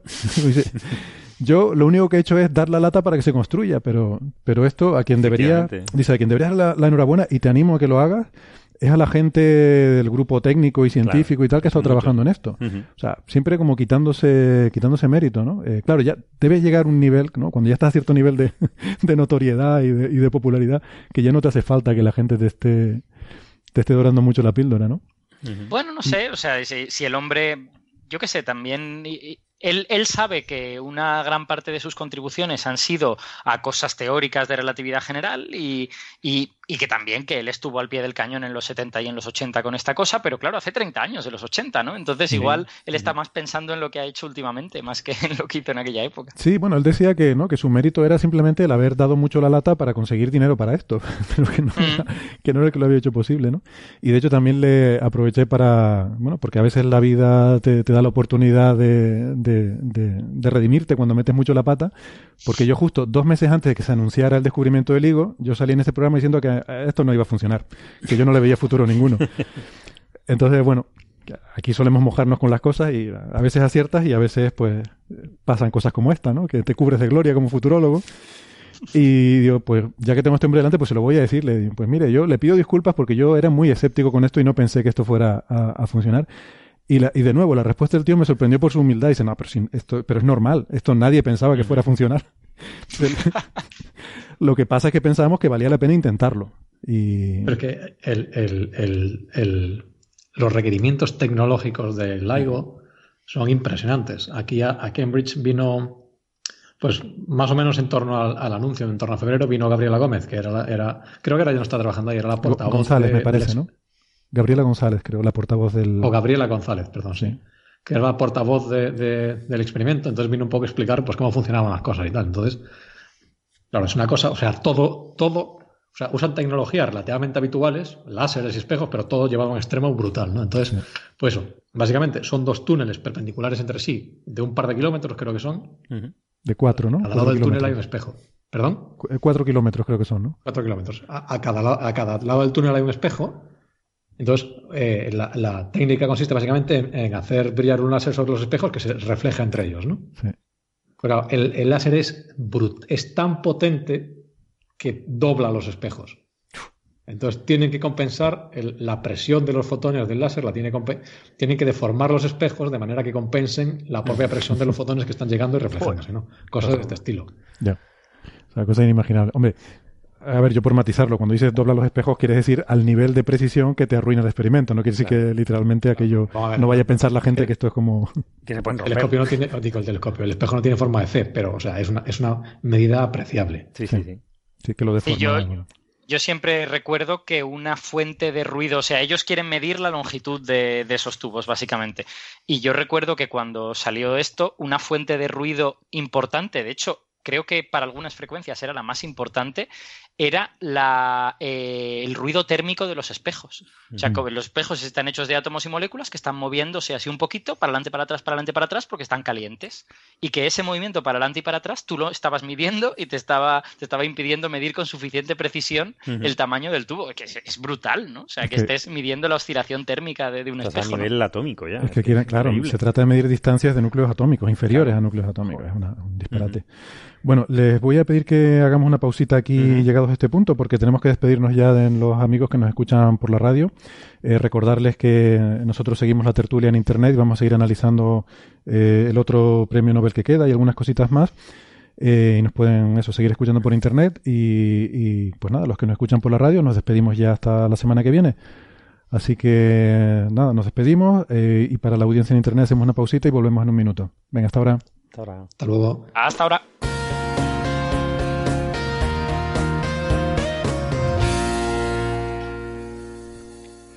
Muy bien, pues ya estamos de vuelta. Gracias por seguir ahí, los que queden despiertos. Ya sabemos que la luz azul no es muy buena para dormir, pero seguramente la melodiosa voz de los coffee breakers sí que influye positivamente en los ciclos circadianos y se queda uno eh, groggy enseguida. Em, bien, pues hemos estado hablando del, del, premio Nobel de Física, las ondas gravitacionales, lo majos que son estos señores. No sé si hay alguna cosa más que quieran comentar sobre, comentar sobre el asunto. De, vale. Pues pasamos. Ah, bueno, sí, eso, hablando de lo majos que son estos señores. Una cosa interesante que me gustaría decir sobre Kip Thorne y de lo, lo, buena gente que me parece es que estaba eh, en el Starmus, había lógicamente una sala donde estaban los conferenciantes que no, no, no estaban mezclados con el público general, digamos, ¿no? El público estábamos ahí en, eh, pues en el auditorio, muy incómodamente sentados en un sitio donde hacía muchísimo calor, el aire acondicionado no daba abasto y las butacas estaban cerquísimas unas a otras los asientos como, como en un vuelo de Iberia Express, ¿no? más o menos así. Yo estaba súper incómodo. Pues el, el Kip no estaba en la sala VIP con los conferenciantes, ni estaba tampoco en, la, en la sala de prensa, donde tenían el catering, las comodidades, el aire acondicionado. El tío estaba siguiendo el evento con el público, mm. sentado ahí en el sitio incómodo con el resto del público. Lo cual me pareció alucinante. De vez en cuando se levantaba, es un señor mayor, claro, eh, me costaba a mí estar sentado tanto rato, se levantaba y se quedaba de pie allí por los pasillos o por un lado, descansando un poco las piernas y tal. Y la gente pues, a veces se acercaba, le pedían autógrafos y él amablemente atendía a todo el mundo, firmaba autógrafos y estaba ahí tan tranquilo eh, con, todo, con todo el mundo, ¿no? Eh, de nuevo, me pareció un gesto muy, no sé, de... Sí, muy cercano, ¿no? Muy... Muy cercano. Muy humilde, ¿no? sí, de, persona normal. O sea, yo estoy aquí viendo una conferencia y estoy con el resto del público. y se ve mejor desde lejos. Keith Thorne es como el rey, campechano. Eh, no sé si queremos seguir por ahí. Igual, igual lo que le pasaba es simplemente que quería escuchar las charlas, ¿no? Y que si estás en la sala VIP, pues está ahí la gente hablando de sus cosas y todo el mundo está pasando de la, de la de esto. Se, escucha perfectamente. ¿eh? Yo, yo pasé por allí en algún momento y, si no en la de la prensa también se podía estar muy cómodamente. Yo, yo estuve siguiéndolo desde la de la prensa y, se estaba mucho más agradable y se podía, se podía seguir todo perfectamente. Eh, o sea que, que, no, que el hombre, yo creo que el hombre quería estar con el pueblo. qué bien, qué tío tan majo.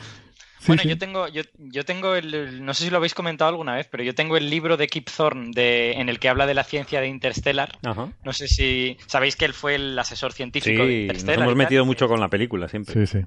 Sí, pues en el, en el libro de la ciencia de Interstellar, él se queja sin decirlo, bueno, diciéndolo en el prólogo y luego sin decirlo durante el resto del libro, de que no le hacían nunca ningún caso en casi nada. y, lo, mejor de la película es lo de él, vamos, el agujero negro. Pero, no, pero es que es mucho mejor que eso. La historia original, ¿sabes la historia original de Interstellar cómo tenía que ser? Y no la cambió. No, aunque, aunque le, recuerdo que leí que la cambiaron drásticamente, sí. Eso lo decía en el prólogo también. La historia original, o sea, Interstellar en principio la iba a dirigir Spielberg. Y la historia que habían eh, desarrollado Spielberg con Kip Thorne empezaba. el agujero negro era un niño. Era un perro. el agujero negro son los padres. la historia original de Interstellar molaba muchísimo. Em, resulta que, o sea, en la, historia que le había preparado con, con Steven Spielberg, Resulta que un cierto observatorio que se llamaba LIGO detectaba ondas gravitacionales, descubría ondas gravitacionales. Así empezaba la película. Y esta, la peli se estrenó yo creo que unos meses antes del anuncio, de que realmente ocurriera. Y resulta que cuando se ponían a ver de dónde venían y tal, descubrían que venían de Saturno. Lo cual no tenía ningún sentido. Y entonces descubren, así es como descubren que había el agujero de gusano, que estaba allí en la, en la órbita de Saturno, que conectaba con el agujero negro supermasivo, el Gargantua este. Vale. Eh, eh, o sea, me parece increíble. Tú imagínate el bombazo de que se hubiera, hubiera salido la película y a los meses mm, se anunciara el, descubrimiento de, del LIGO, ¿no? Hmm. Bueno, la gente no hubiera pensado que era casualidad. Eh, las teorías de conspiraciones que podrían haber salido de ahí serían jugosas. ¿Alguien, sabe, ¿Alguien sabe cómo se comparan el presupuesto de Interstellar y el presupuesto de LIGO? Eh, Creo que el LIGO eran unos 600 millones, ¿no? Eh, el original, me parece. Solo 600, parece, parece poquito para hoy en día, ¿no? que hay experimentos que están en los miles de millones. Sí, es que el LIGO no es particularmente caro eh, para otras cosas que hay por ahí, ¿no? Eh, de hecho, bueno, es lo que es lo que él decía, que bueno, que mucha gente, ninguno pensábamos que fuera a funcionar, pero valía la, valía la pena intentarlo, porque tampoco fuera una cosa que, que fueras a dejar en bancarrota la ciencia de un país, ¿no? O sea, no, no era particularmente caro, no sé, igual... Eh, podemos buscarlo en internet seguro. Estoy, estoy viendo Interstellar Budget 165 millones de dólares. O sea que está pues en una quinta parte de lo del LIGO. Es del orden de magnitud, sí, sí. La gente no se da cuenta eh, cuando a veces tenemos que hablar de esto, de por qué gastamos tanto dinero en exploración espacial. Eh, la, humanidad gasta más dinero en películas que en, que en investigación espacial, por ejemplo. ¿no? O sea, una película de presupuesto medio cuesta más que una misión espacial. O sea, la película del marciano cuesta más que muchas misiones que se han hecho a Marte. Ah. Es un dato que, Te hace pensar. Eh, que te hace pensar y sirve para poner las cosas en referencia, ¿no? Porque es lo que hablábamos el programa pasado. Tú oyes hablar de millones y si no tienes una referencia no, no sabes ponerlo en contexto, ¿no? Te dicen, te dicen que el LIGO costó 600 millones de dólares y te parece que es un montón de dinero. Pero luego ves que una película vale 160, 200, 500 millones y entonces ya lo pones en, en perspectiva, ¿no? Sí, sí.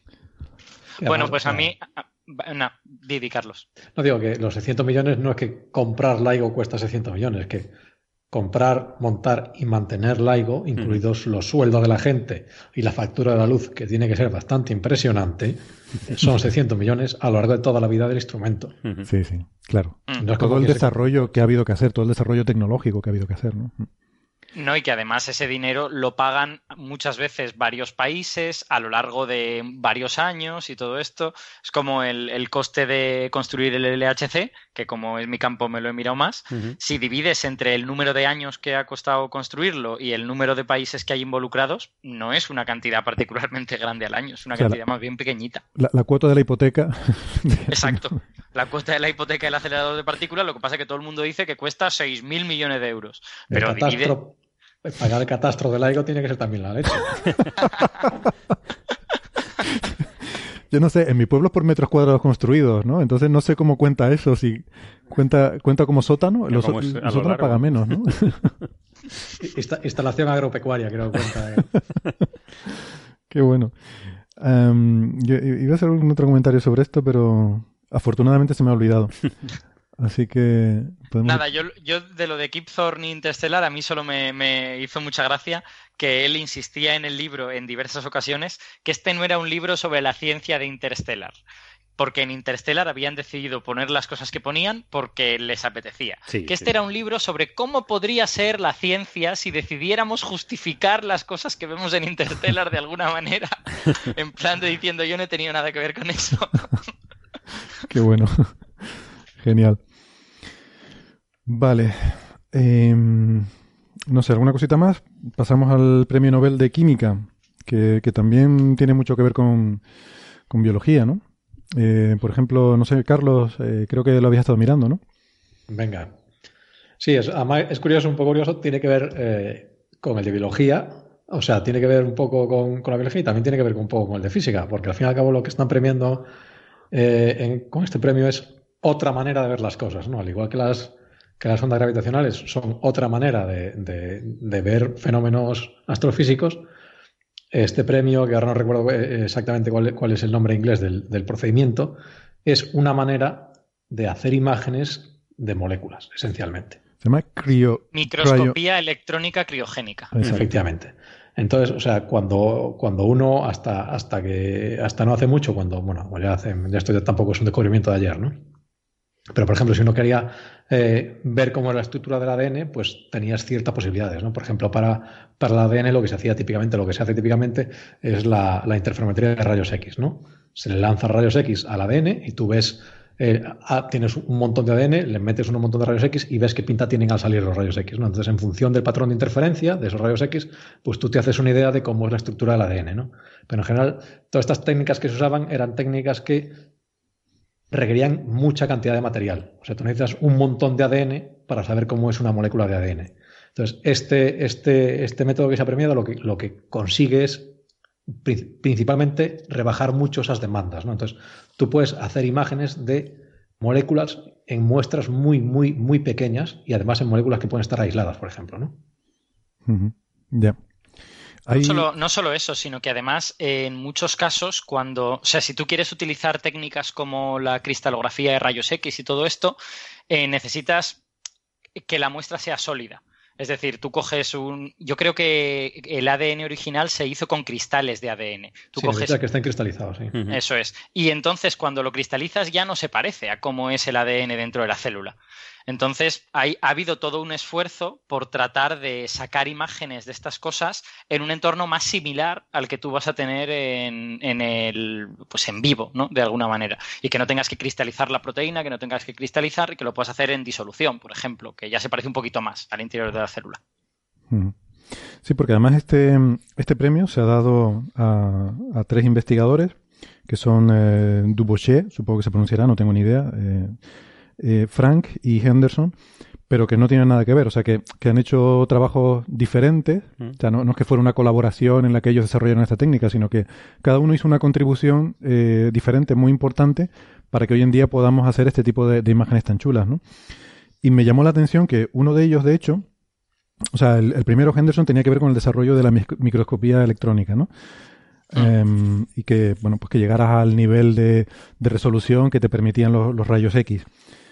Em, pero Frank mm, se, dedicaba a desarrollar una serie de técnicas matemáticas con las cuales podías, a partir de muchas imágenes bidimensionales, mm, reconstruir una tridimensional. Pues como decían ustedes, hay que cristalizar la muestra para que eh, le, le pueda aplicar este proceso de, creo que es con difracción de electrones o difracción de rayos X con lo que se hacen las imágenes, todo tiene que estar en forma de cristal. Em, y lo que o sea, la contribución importante de, este hombre fue el decir, bueno, si yo tengo diferentes moléculas en diferentes orientaciones, es la misma molécula, ¿vale? Pero en diferentes eh, posiciones, diferentes orientaciones, y hago imagen de todo eso, cada imagen eh, es una imagen bidimensional que luego voy a tenerlas mezcladas. Entonces, ¿cómo puedo sacar de ahí cómo es esa molécula en tres dimensiones? De forma que al estar las moléculas orientadas en diferentes direcciones, ¿no? Se, se me mezcla todo, pero ¿cómo puedo sacar de esa mezcla la, la estructura original tridimensional. ¿no? Esa es la parte que me pareció a mí más, más curiosa de todo este asunto, ¿no? Además es que es una el, e, este asunto de yo voy a terminar hallando la estructura tridimensional a partir de muchas proyecciones bidimensionales es algo que era un win-win. Tú salías ganando dos veces porque tú estabas usando microscopía electrónica, estabas lanzando electrones contra las moléculas y eso en general las, las abrasa, o sea, también las deforma, las destruye y tal. Entonces, en un momento dado, la gente llegó al consenso de que lo que había que hacer era bajar la dosis de electrones, ¿vale? Tú le echas menos electrones y entonces va a hacerle menos daño a la molécula. Pero entonces de cada molécula no ves nada. de, cada, de cada molécula que tienes en disolución ahí no ves nada. Pero si coges un montón de copias, pues de cada copia ves un poquito y cuando juntas toda la información de todas esas copias, ¡tachán! resulta que tienes la estructura tridimensional. O sea que es súper inteligente en ese sentido. A mí me. Es una, es una historia de cómo aplicar cosas inteligentes para sacar información de un sitio en el que normalmente no, podrías. Porque las, las moléculas, si las cristalizas, cambian de forma y ya no se parecen a lo que quieres hacer. Si les tiras demasiados electrones, las arrugas y las destruyes, tampoco se parecen a, lo que, a lo que tú quieres hacer. O sea que es una lucha por tratar de meter en un microscopio electrónico algo que se parezca al entorno natural en el que esas moléculas viven. ¿no? Claro. Sí, que muchas veces se usaba el vacío, ¿no? Para, observar estas moléculas, pero también las estabas perturbando, ¿no? Entonces, quizá la, tercera persona, el Dubochet, lo que hizo fue que eh, desarrollar una técnica a su vez de congelarlo tan rápido que eh, mantuviesen la fórmula de, la forma de la molécula, ¿no? Y no solamente eso, sino que los congelan en el tiempo. Entonces también puedes tener imágenes a lo largo del tiempo de cómo evolucionan esas moléculas. Es decir, que cada uno ha, ido construyendo sobre lo que hizo el otro para conseguir algo muchísimo más sofisticado, ¿no? Que es, mm. espectacular, ¿no? Eso es la bomba. A mí lo de Dubuché me parece espectacular. Porque básicamente el, hombre se da cuenta de que si tú tienes las moléculas en disolución, eso es lo que tú querrías meter en el microscopio electrónico, pero cuando metes esa disolución en un vacío, que es el único sitio por donde los electrones pueden pasar, porque los electrones en aire chocan, eh, cuando metes esa disolución en un vacío, toda el agua se evapora y de repente pierdes todas las cosas buenas que tenía esa disolución. Entonces dice, bueno, voy a meterlo en una especie de disolución congelada, voy a congelar el agua. La congelas y si se forman cristales de hielo, entonces estás fastidiado. Porque los electrones chocan con los cristales de hielo y no ves la molécula que quieres ver realmente. Entonces, tuvo que desarrollar una técnica para enfriar tan rápido que el agua no le diese tiempo a organizarse en forma de hielo cristalino.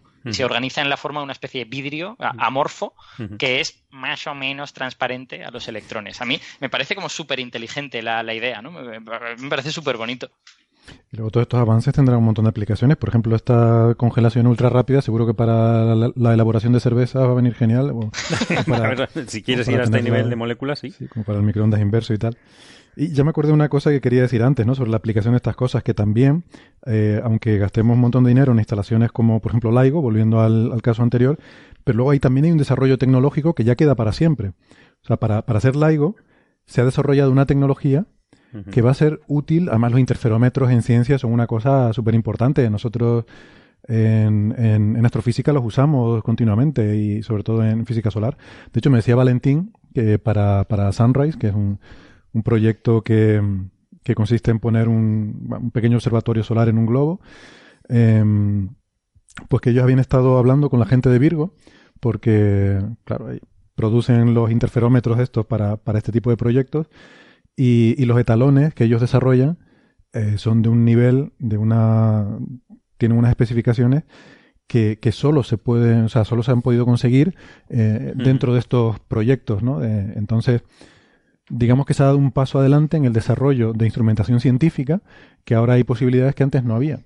O sea, los etalones que puedes conseguir ahora para hacer interferómetros son mucho más precisos que los que había hace 10 años gracias a cosas como LIGO y Virgo. O sea, gracias a que se han puesto esos 600 millones, ahora tenemos mejores instrumentos con los que podemos hacer también otro tipo de observaciones y quién sabe qué otras aplicaciones podrán surgir, ¿no? Hmm. Efectivamente, yo, esta, yo, yo estas, todos estos avances del Nobel de Química, por ejemplo, no los conocía per se.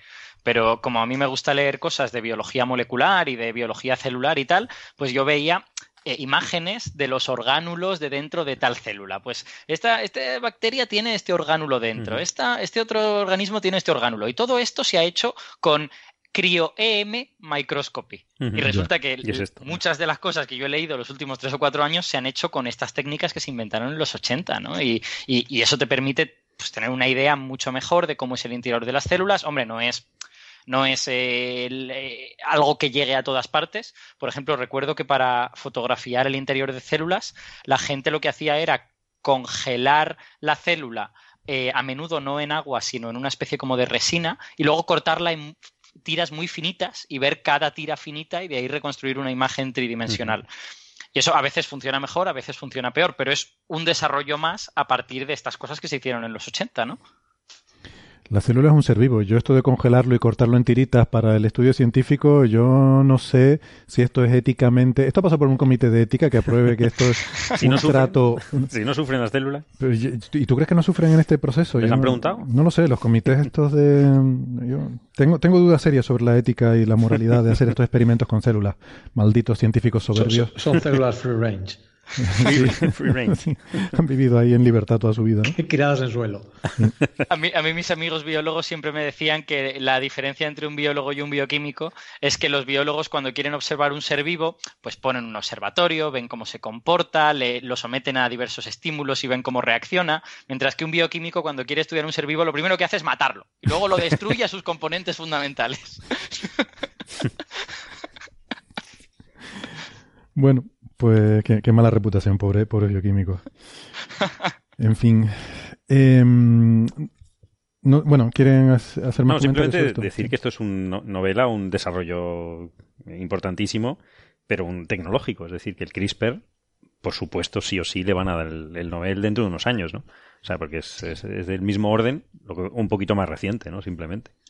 Dices porque CRISPR también es un desarrollo tecnológico. Es un desarrollo, claro, sobre, sobre una teoría, ¿no? Y, y, en ese caso se le puede dar a las dos partes, tanto al desarrollo de la teoría como de la técnica. O a la aplicación. O a la aplicación. Ya. Y además es otro, aunque también es con, con, el tiempo se ha ido flexibilizando, esto es requerimiento de los Nobel. Los Nobel tienen que ser cosas con aplicación práctica. Vale. Sí, exactamente. No, vale, no vale, no sabes. sí, no vale la teoría, simplemente. Eh, estoy esperando a ver la aplicación práctica de las ondas gravitacionales, que seguro que será apasionante. Sí, sí. No, pero ahí, por ejemplo, lo que estás premiando es, o sea, la confirmación empírica. Confirmación, claro. El experimento. ¿no? Mm.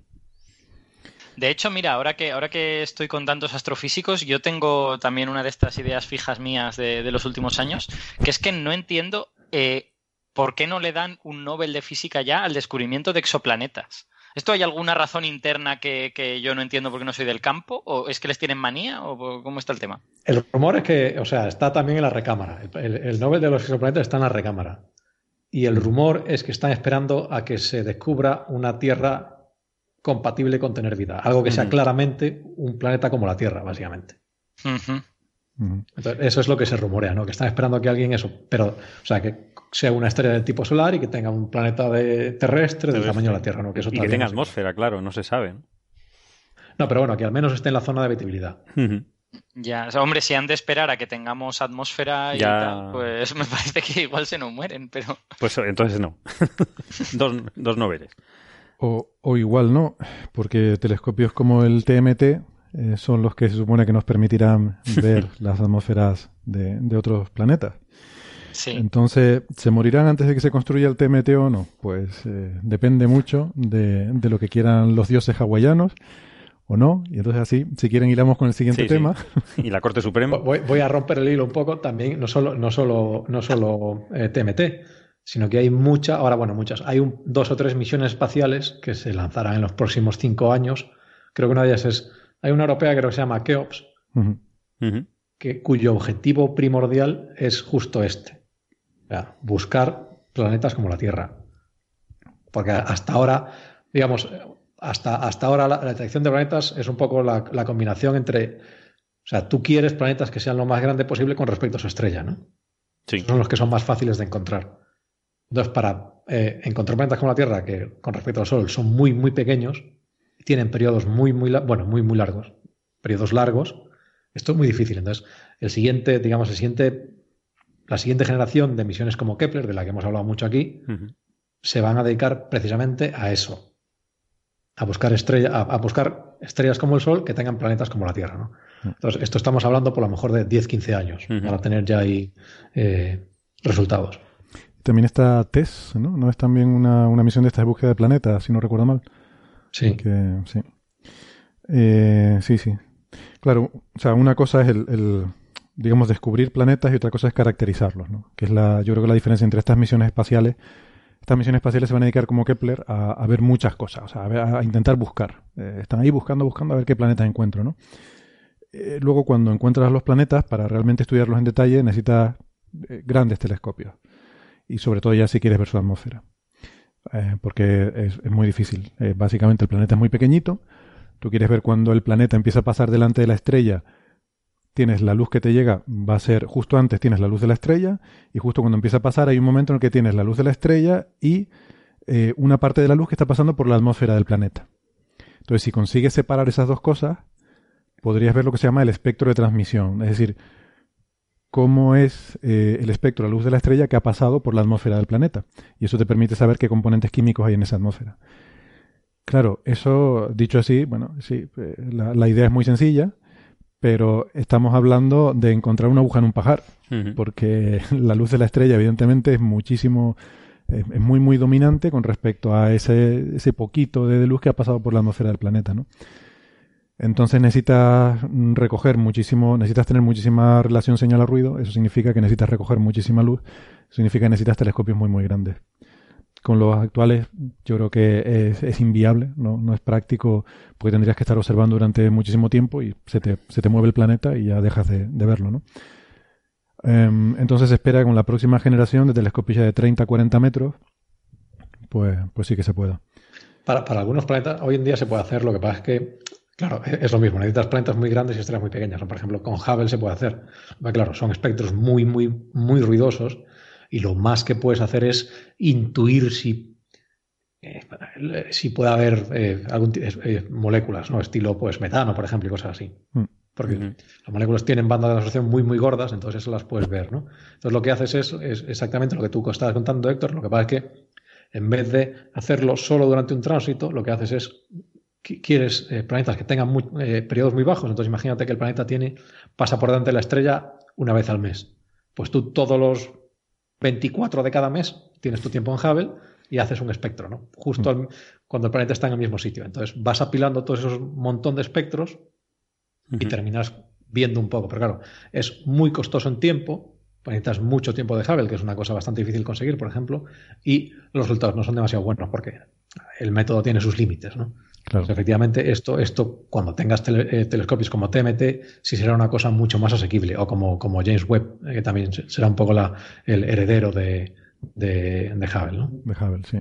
Eh, bueno, esto que estás contando creo que es justamente lo que se hizo hace poco con el Hubble, con uno de los, con el sistema de TRAPPIST 1, donde estaban buscando, creo que era hidrógeno molecular en, en la, en la, vaya, La atmósfera exterior, ¿no? ¿En la, exosfera o así? Sí, una exosfera. Sí, no, creo que no se llama exosfera, creo que exosfera se refiere a otra cosa. Pero sí, justo por fuera de la atmósfera, una, una nube de hidrógeno molecular que podría indicar la presencia de agua en el planeta y, no se encontró, eh, lo cual se tradujo a los titulares de prensa como que, de alguna forma, el no encontrar hidrógeno se tradujo como que hay agua. Cuando la, la, cosa era justo al contrario, pero bueno, sí que es cierto que luego en el artículo, como no habían encontrado eso, pues sí que se dedicaron a hacer simulaciones de cómo sería la pérdida de agua del hmm. planeta, eh, porque uno de los problemas que tiene estos planetas está muy cerca de su estrella, tienen, son estrellas muy activas, muy violentas, y, entonces pues había estimaciones que indicaban que estos planetas podían haber perdido gran parte, si no toda el agua superficial, debido a, la, bueno, a, la evaporación, ¿no? De, la, debido a la actividad de la estrella.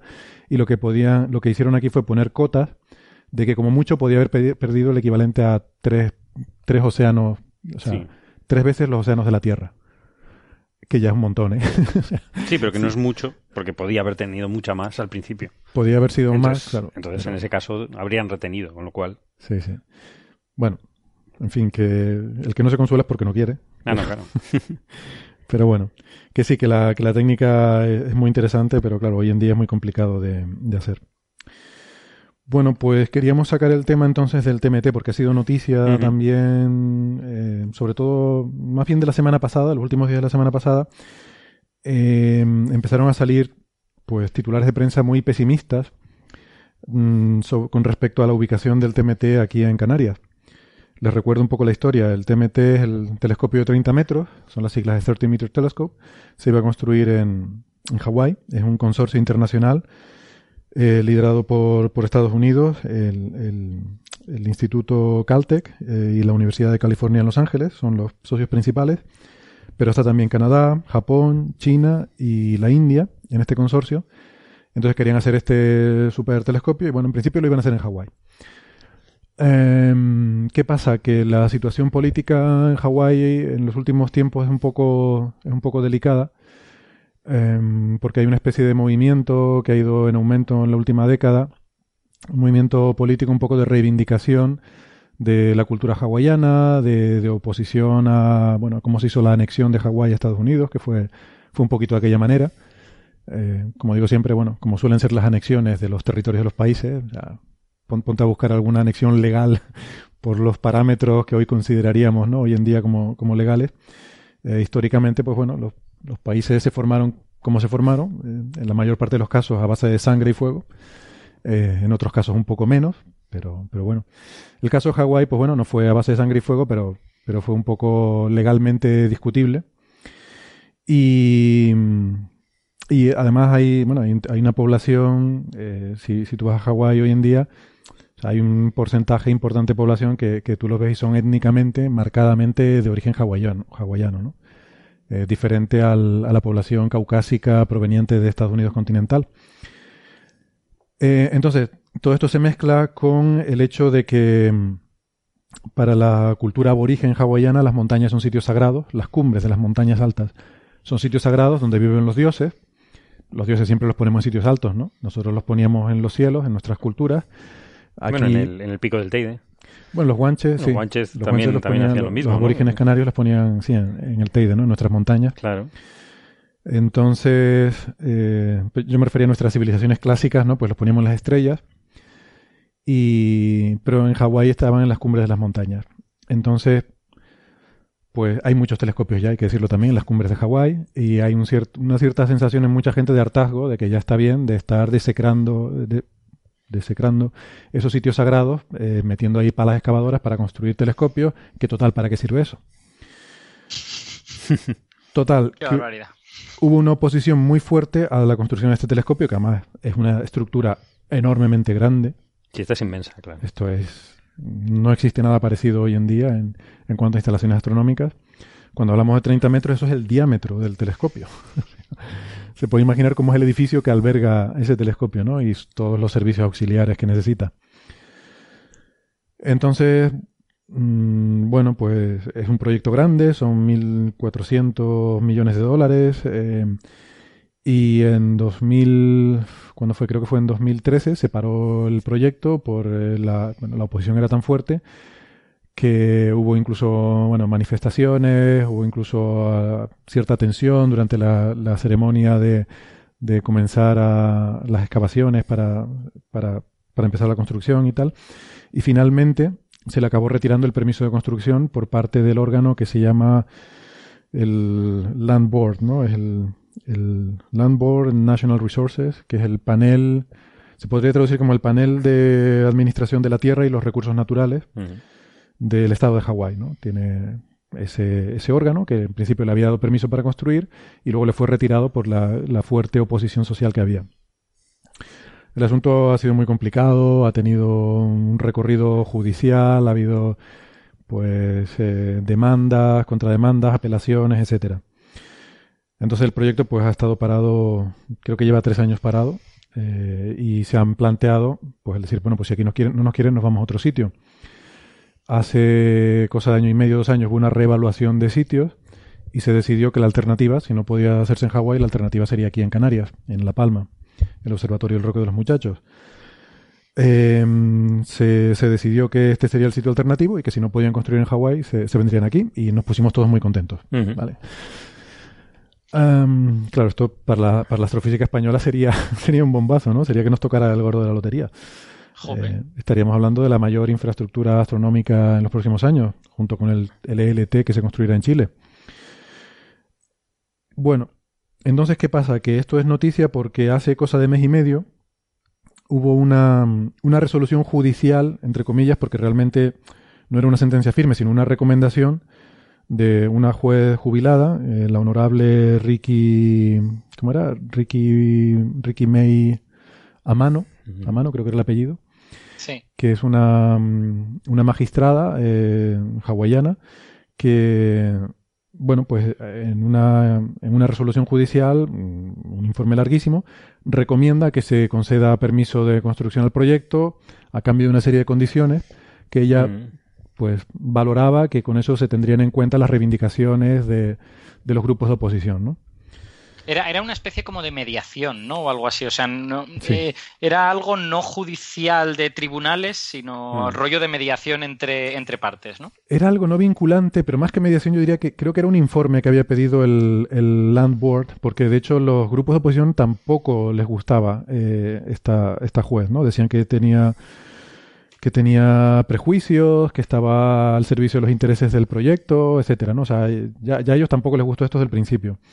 Me da la impresión de que era más bien, no estoy muy seguro, ¿eh? estoy hablando aquí un poco eh, sin, sin, mucho rigor, pero me suena que era un informe que había pedido, un informe independiente que había pedido el, el este panel de recursos naturales y, administración de la tierra, del territorio.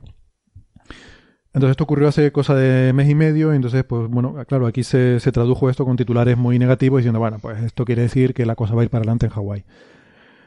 Eh, y lo que ocurrió la semana pasada es que efectivamente ya se ha pronunciado el, el este, el, vaya, el Land Natural Resources Board, como se llama esto, no, no estoy seguro. Es un panel, ¿no? Panel, el, panel. El, panel este, pues se pronunció entonces a la vista de este informe autorizando eh, la construcción. Es decir, re, eh, volviendo a aprobar el permiso que ya le había dado hace años al proyecto, que luego le retiró y ahora se lo vuelve a dar. Eh, claro, esto se traduce en la prensa, sobre todo aquí en España, de forma muy pesimista, como que, bueno, pues ya eh, se, acabó el sueño, se acabó la esperanza, el Hawái le da el visto bueno y el telescopio se va a hacer en Hawái. Eh, esto no es tan así. Esto quiero decir, porque efectivamente los grupos de oposición siguen muy enfadados, no aceptan la sentencia, van a seguir apelando. Esto es parte de un proceso judicial complejo y de hecho el, proyecto lo, ha dicho así, que esto es un, que es un tema complejo. Falta un permiso además. Falta, otro permiso. La, universidad, creo que de Hawái, ¿no? Sí, la Universidad de Hawái. Que tiene que dar su permiso para construcción, de los, porque son sus terrenos. Sí, el observatorio es parte de la Universidad de Hawái. Lo que da a la Universidad de Hawái es un permiso de alquiler del, de ese terreno, que es parte de la Universidad de Hawái, el, observatorio, y le permite alquilar el terreno al proyecto. Con eso, en principio, no hay problema. Lo que pasa es que lo tiene que aprobar también la Junta esta de, de Recursos Naturales y Parques Nacionales y no sé qué. O sea, la, la universidad en principio eh, es muy favorable a otorgar el permiso, pero tiene que pasar por toda la, toda la parte burocrática. La cuestión es que todo esto es apelable. Es apelable y que puede tardar mucho tiempo en, resolverse la apelación. Puede tardar Eso mucho va a la tiempo. Corte Suprema, ¿no? Y el proyecto lo que ha dicho es que en abril de 2018 ellos están construyendo, no pueden permitir más retraso porque todo esto es dinero. O sea, ya les ha costado cientos de millones de dólares todos los retrasos. Eh, y de hecho ha puesto en peligro, creo que uno de los instrumentos ahora mismo está en, en peligro de, de- de ser sacrificado Por sobrecostes, claro. por sobrecostes. ¿no? Claro, el proyecto también está intentando negociar. ¿Perdona? Abril de 2018 está aquí al lado, ¿eh? O sea, quiero decir, Sí. para los tiempos de apelaciones judiciales y todo esto, eso es eh, un par de pasos. Por eso es muy, por eso muy la, justo, ¿no? Por eso la Ujú. cosa no está nada clara. La cosa no está nada clara. Y, y de hecho, en paralelo, han estado llegando otras señales eh, de- del proyecto que, que me gustaría comentarlas, que yo creo que, que son esperanzadoras, ¿no? Eh, y, una de ellas, pues bueno, es un poco información aquí nuestra interna que, que manejamos, pero que bueno, que ahora que no nos oye nadie, se lo podemos contar a la gente, pero por favor que no salga de aquí, de, de esto que estamos aquí nosotros y nuestros cuatro oyentes. Eh, que, que es curioso, ¿no? Resulta que hace cosa de un año, cuando se supo que el proyecto tenía interés o un potencial interés en venir a Canarias, pues aquí nosotros estuvimos mirando, nos pusimos a seguir la cuenta de Twitter del proyecto y tal. Y claro, nos dimos cuenta de que la cuenta de Twitter del proyecto, el, el username es TMT Hawaii. Y pensamos, caramba, esto habrá que cambiarlo. Si viene aquí, querrán cambiarlo. Eh, entonces, pues nos pusimos a mirar y vimos que TMT La Palma estaba libre. Eh, y dijimos, pues vamos a reservar este, este nombre, no sea que, que haga falta y que luego no esté disponible. Así que reservamos la cuenta de Twitter Te Mete la Palma, o sea, a título individual, ¿eh? esto no tiene que ver ni con el IAC ni con nada, sino nosotros pensamos que sería buena idea y, y, bueno, cogimos la cuenta y le pusimos un cartelito diciendo, bueno, la estamos aquí aguantando por si en algún momento hace falta para dársela al proyecto. Pues esto estuvo aquí durante un año y nadie le hizo el más mínimo caso a esta cuenta. Justamente cuando salió la resolución judicial, la, este informe favorable, no vinculante, de la jueza mano, pues eh, a los dos días nos contactó el proyecto para pedirnos la cuenta. Entonces, en aquel momento no, no lo dijimos porque bueno, era una- un contacto privado Sí, no, que, que era una cosa, pues entendíamos confidencial, ¿no? Una correspondencia confidencial. Entonces, pues lo valoramos como un signo positivo. O sea, por una parte, bueno, eh, no sabíamos muy bien cómo valorarlo, ¿no? Porque podía ser por una parte que la quisieran para usarla o que dijeran, bueno, esto quiere decir que ya vamos a Hawái y queremos coger esta cuenta para quitarla y que nadie la use. Que también podría ser. Eh, bueno, pues con mucho gusto, como habíamos dicho, le dimos la cuenta al proyecto y ellos se la, se la quedaron, pero había quedado inactiva, ¿no? Con lo cual, pues nos habíamos quedado un poco ahí de bajona. Hmm. De bajona, porque bueno, claro, eh, llega la resolución favorable, cogen la cuenta y se queda inactiva. Y ahora justamente eh, la cuenta ha empezado a funcionar también a los dos días de, eh, de, esta, de que se conceda este permiso. ¿Vale? Se concede el permiso de, de construcción e inmediatamente esa cuenta se vuelve activa y empieza a tuitear cosas y además crea un blog, crea un blog que es tmtlapalma.org y tiene muy poquitos tweets esta cuenta eh, y son tweets eh, todos ellos favorables a, La Palma, ¿no? Por ejemplo, aquí tuitea un artículo de- del diario.es que el titular es La Palma sigue siendo una alternativa sólida para el TMT y luego tiene un tuit también en el que pone la noticia de, del que le han dado el permiso, la Junta de Tierras y Recursos Naturales, y el tuit que pone es mantenemos nuestro compromiso con La Palma como alternativa para la construcción del TMT. ¿Vale? O sea, tú miras el timeline de TMT La Palma y es, es esperanzador. Luego miras el blog y el blog tiene un par de entradas. Una de ellas es estado actual del proyecto en La Palma. Y ahí describe cómo está la situación. Y en el último párrafo dice, el Observatorio del Roque de los Muchachos, que es el sitio en La Palma, dispone de plena capacidad para poder cumplir los objetivos científicos del TMT y proporciona además características atmosféricas a longitudes de onda visible y cercanas, eh, perdón, visibles eh, y cercanas a infrarroja, bueno, esto es infrarrojo cercano, debe ser una mala traducción. Repito, características atmosféricas a longitudes de onda visible e infrarrojo cercano muy similares a las propiedades medidas para eh, Mauna Kea. O sea, pone un párrafo eh, muy, mm, digamos, eh, favorable a las condiciones eh, astronómicas en, en el Observatorio del Roque de los Muchachos. Además, anteayer puso una entrada nueva en este blog, que, que antes no estaba, que es estado actual del proyecto en Hawái Ostras. en tmtlapalma.org. Y entonces aquí hace una descripción del proceso judicial, que es muy complejo, y el párrafo con el que termina, aquí parece siempre que el párrafo final es el interesante, El párrafo con el que termina es un párrafo entrecomillado, eh, que creo que es de, de, declaraciones del proyecto, del director del proyecto, en el que dice, hay una serie de pasos que han de seguirse antes de que TMT pueda empezar a construirse en Mauna Kea, en Hawái. Por ello, La Palma sigue siendo una opción de gran interés para el TMT. Estamos trabajando para preparar todo lo necesario con el fin de empezar la construcción del telescopio en el Observatorio del Roque de los Muchachos si finalmente la construcción en Mauna Kea no es posible. Entonces, eh, yo no sé lo que piensan ustedes. Mm, a mí me parece que están intentando transmitir, es decir, eh, no se alarmen por las noticias que están viendo, seguimos muy interesados mm. en La Palma. Sí, no, no, van a quemar ninguna nave. El, tiempo es, crítico, ¿no? O sea, la pérdida de dinero hasta abril, creo que es del año que viene, puede ser decisivo. O sea, si, si, se alarga muchísimo más, no creo que les merezca mucho más la pena y a lo mejor eso les puede hacer decidir mm, venir a La Palma, ¿no? Que por otro lado hay un informe sobre la calidad del cielo que es espectacular sobre La Palma, ¿no? Que no fue uno de los sitios originarios para el, para el TMT, ¿no? Como ya dijimos en algún programa, porque, bueno, querrían ponerlo en suelo americano, ¿no? Estadounidense, mm. más específicamente. Incluso México también estaba siendo eh, estudiado, ¿no? Como, como sitio, pero que estudiaron La Palma y vieron que era espectacular. Entonces está todo abierto y vamos a ver, hasta el año que viene yo creo que el tiempo va a nuestro favor, al favor de La Palma. Yo creo que sí. a mí me parece súper sorprendente toda esta historia. Yo te estaba escuchando y estaba, estaba flipando en colores, porque yo cuando descubrí que esa cuenta y ese blog existían, asumía que lo llevaba pues gente entusiasta desde Canarias. y ahora tú me dices que esto lo lleva el señor X asociado al, al TMT. Y, no sé, supongo que será alguien en el TMT que dicen, oye, mantén con vida un poco esta, esta idea y todo eso. Pero, pero vamos, yo estoy flipando en colores, ¿eh? Con, con que estos, estos movimientos así un poco subterráneos, ¿no? para filtrar información sobre cosas. Esto, o sea, esto es la cuenta oficial de TMT. Eh, eh, quiero decir que tienen TMT Hawaii y TMT La Palma. Eh, sí, sí, sí.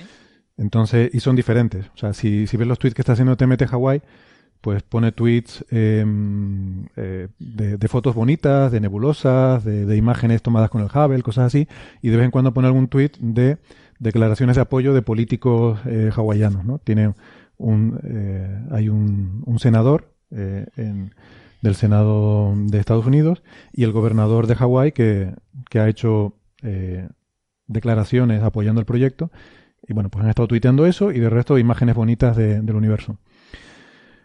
Mm, mi opinión, yo creo que no tienen una decisión tomada en contra de lo, hmm, que, de lo que, parece. De lo que pueda haber eh, dicho algunos artículos por ahí.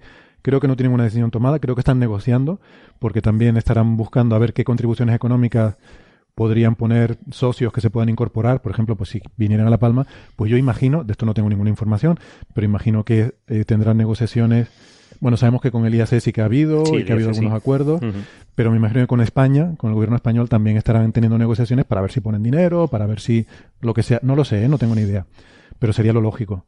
Entonces, en función de esas negociaciones, de las contribuciones que puedan poner socios potenciales, eh, pues igual estarán viendo si les compensa o no les compensa o qué. En definitiva, que yo creo que no lo tienen decidido y que ellos tienen ese margen hasta abril de 2018 eh, para ver lo que pasa. O sea, si mañana pudieran construir en Hawái, pues a lo mejor ya metían las palas y seguían para adelante. Eh, pero ahora mismo no pueden y, y, la cosa no está todavía, la batalla judicial no está todavía terminada. Ostras, es que me, parece un historión este que, este que acabas de contar, ¿eh? O sea, con, o sea, y vosotros no sabéis nada de quién está llevando la cuenta ahora mismo. La, la, cuenta y ese blog lo lleva alguien dentro del, del proyecto TMT y ya está. Eh, a ver, yo sí sé quién nos ha contactado para pedirnos la cuenta, ¿no? Eh, vale, vale, claro, no, pero bueno, eso no se puede decir. pero, pero vamos, es, es, el nombre del proyecto. O sea, es una empresa, es una empresa que hace community manager que trabaja para el proyecto. Al menos ellos se identificaron así, claro. Otra cosa es que nos hayan engañado, pero. Claro, cabía la posibilidad de que fuese un hacker que, que le había pedido a Héctor la cuenta que él había reservado y digo, uy, aquí ya la hemos armado, porque lo coge un hacker y nos empieza aquí a decir cosas, ¿no? De hecho, el primer contacto es por Twitter y es público y es de la cuenta de TMT Hawaii. O sea, que, claramente el contacto claramente es, era oficial. es oficial del proyecto. Ajá. Bueno, que nada, que seguimos atentos. O sea, que la moraleja es que no, no hagan mucho caso ni, ni, a, ni a los que le vendan la moto ya de que todo está hecho y viene el TMT, ni tampoco a los agoreros de, ah, esto ya está perdido y tal. Eh, pues, pues no, yo creo que no está decidido y ya veremos lo que pasa. No, no creo que haya que darle muchas más vueltas. Y al final pasará lo que tenga que pasar. Lo que espero es que se construya ya sin más retrasos ni más demoras. Sí, porque si no el hemisferio norte se queda sin un telescopio de clase 30 que el hemisferio sur va a tener. Hombre, se hará, se hará, pero en un sitio o en otro, falta. pero, pero que, no tarde mucho. O sea, que queremos ya que esto empiece a, producir resultados. Que se van a morir entonces los del premio Nobel de exoplaneta sin poder, sin poder recibirlo, oye. Sin repartirse el dinerillo. Muy bien, pues nada, ese es el estado actual del tema. Em, ¿Comentarios, más cosas? ¿No? ¿Vamos al sueño de las medusas? Vamos al sueño de las medusas. Y, tú ya sabes que este es, una historia que me ha gustado mucho. ¿eh? Yo lo puse porque pensaba que nos ibas a hablar de mitología griega, pero, pero por lo visto no, nos vas a hablar de un rollo de biología, ¿no? sí, no, no voy a hablar de ciencia durante un rato. bueno, de ciencia, vas a hablar de biología. eso digo, que, no voy a hablar de ciencia. Ah, ah vale, te, te, entendí, os voy a hablar de ciencia, vale. Bueno, ¿cómo es esto entonces? ¿Qué pasa con las medusas? ¿Que duermen también? A ver, yo, yo cada cierto tiempo veo, veo artículos de biología clásica, de estos que no llevan ni análisis de ADN ni ninguna de estas cosas, y me y siento una especie de enamoramiento por ellos. Entonces, el, el de este año, pues es este de, las, este de las medusas, que me ha parecido muy interesante. Porque eh, cuando pensamos en dormir, pensamos siempre que es una necesidad del cerebro, ¿no? Pensamos que se debe a que pues tenemos que generar recuerdos y se sabe que el sueño está asociado a la generación de recuerdos, que tenemos que reiniciar ciertas partes de nuestra cabeza. Los humanos cuando dormimos soñamos y a veces pues, pues tenemos esta, esta especie de historias que crea nuestro, nuestra cabeza y por lo tanto el cerebro está haciendo cosas mientras dormimos. Así que de manera muy intuitiva siempre asociamos el sueño al cerebro y que ahora te descubran que hay un animal muy simple como una medusa que no tiene cerebro, que duerme, pues me parece súper interesante. Claro, la, cosa es qué es dormir para una medusa, ¿no? Porque no, puede ser lo mismo para un bicho con un sistema nervioso central que para una medusa. Las, medusas son bichos muy interesantes porque son de los linajes más antiguos que tienen tejidos, ¿vale? Antes eh, no está muy claro eh, cómo es la base del árbol filogenético de los animales, pero un estudio que salió el año pasado decía que las esponjas serían el primer tipo de animal que existió y efectivamente las esponjas tienen muy poca estructura interna, no tienen tejidos como tales, aunque tienen cierta estructura. Y luego las siguientes serían ya las medusas. Las medusas, por ejemplo, tienen eh, músculos, las medusas tienen eh, algo parecido a algún tipo de tejido y tienen, por ejemplo, un sistema nervioso. Son el animal más primitivo conocido que tiene sistema nervioso. Entonces, claro, nosotros vemos medusas que se mueven por el agua y vemos que eh, de repente se contraen y nadan. Se contrae toda la medusa, toda la campana esta que tiene la medusa y va nadando por ahí para contraerse toda a la vez necesita un sistema nervioso. Si no tienes un sistema nervioso, pues la parte de la derecha de la campana se contraería cuando le diera la gana y la parte de la izquierda cuando le apeteciera también. Entonces, necesitan el sistema nervioso para coordinar esos movimientos que tienen. Ahora, lo que no tienen es cerebro. No tienen un sistema nervioso central. No tienen eh, una especie de nodo de neuronas que esté controlando todo eso. Básicamente, su sistema nervioso es una interfaz entre la parte de la medusa que siente que nota pues la presión del agua o la luz y la parte de la medusa que actúa, los, los, músculos. Y ya está. Es simplemente una red de nervios que conecta esas dos cosas de una manera muy sencilla. Entonces, que tú eh, de repente descubras que un animal con una organización tan simple necesita algo que parece tan complejo como el sueño, pues a mí me parece que es noticia y que es una noticia muy interesante. Claro, me parece muy interesante porque el sueño es algo como muy misterioso, ¿no? ¿Para qué sirve? Y, Sí, que está relacionado con el aprendizaje y cosas de esas, pero aquí es, es como más básico todavía, ¿no? Sí. Exacto. La, vamos, en, se sabe que el sueño en animales complejos como nosotros no solo tiene funciones neurológicas, sino que también tiene funciones, por ejemplo, de reparación de tejidos, que se reparan más rápido durante el sueño que no. Hay estudios interesantes de atletas que se lesionan y comparan los que duermen más con los que duermen menos y los que duermen menos tienen tiempos de recuperación de las lesiones más, más largos. Ah, mira, ese es mi problema. Ese va a ser mi problema. ¿Ves tú? Estás durmiendo poco. Es bueno dormir, dormir está bien, lo que pasa es que cada cual pues tiene sus, horas. Entonces, se sabe que hay funciones fisiológicas, ¿no? Que, no, que no, tienen que ver con, el cerebro. Y Oye, perdona, disculpa Alberto, esto entonces también lo, podemos conectar un poco con lo de los ciclos circadianos que hablábamos al principio, ¿no? Con el Nobel de Medicina, eh, porque las células saben cuándo es de día y cuándo es de noche. O sea, incluso a nivel celular opera esto de de saber que estás durmiendo y reparar o, hacer algún tipo de actividad, no sé, bajar el metabolismo a lo mejor. O sea, las células hacen algo diferente cuando estamos durmiendo, ¿verdad? Claro, las células es que tienen eh, estas proteínas que son capaces de responder a la luz y que por lo tanto les pueden dar un input de si es de noche o es de día. En el, en el Nobel de Medicina, en el ciclo circadiano este, había una proteína que se llama criptocromo, que además es una, es una proteína que aparece en un montón de seres vivos diferentes, que básicamente lo que hacía es cuando llega el día, esa proteína responde a esta luz azul de la que hemos hablado tanto, la proteína se activa debido a la luz azul y degrada otra de las proteínas que intervienen en el ciclo circadiano, lo cual ayuda a que baje la, eh, la, concentración de esta proteína que cuenta el tiempo y de repente la célula se entera de que ha llegado el día porque alguien que ha sido activado por la luz ha hecho que bajase esta concentración. Claro, pero una cosa es día-noche y otra cosa es que estés durmiendo, ¿no? O sea, que puede ser de noche, o sea, la célula sabe que es de noche y actúa como si de, una determinada manera, ¿no? pero no tiene un comportamiento diferente cuando estás durmiendo, ¿o sí? Ah, bueno, yo entiendo que eso depende de tejidos diferentes, ¿vale? No, es que eh, yo yo creo que no hay atestiguado un comportamiento de tipo sueño en seres unicelulares, ¿vale? Que es donde, que es donde se vería bien, bien esta cosa que tú dices.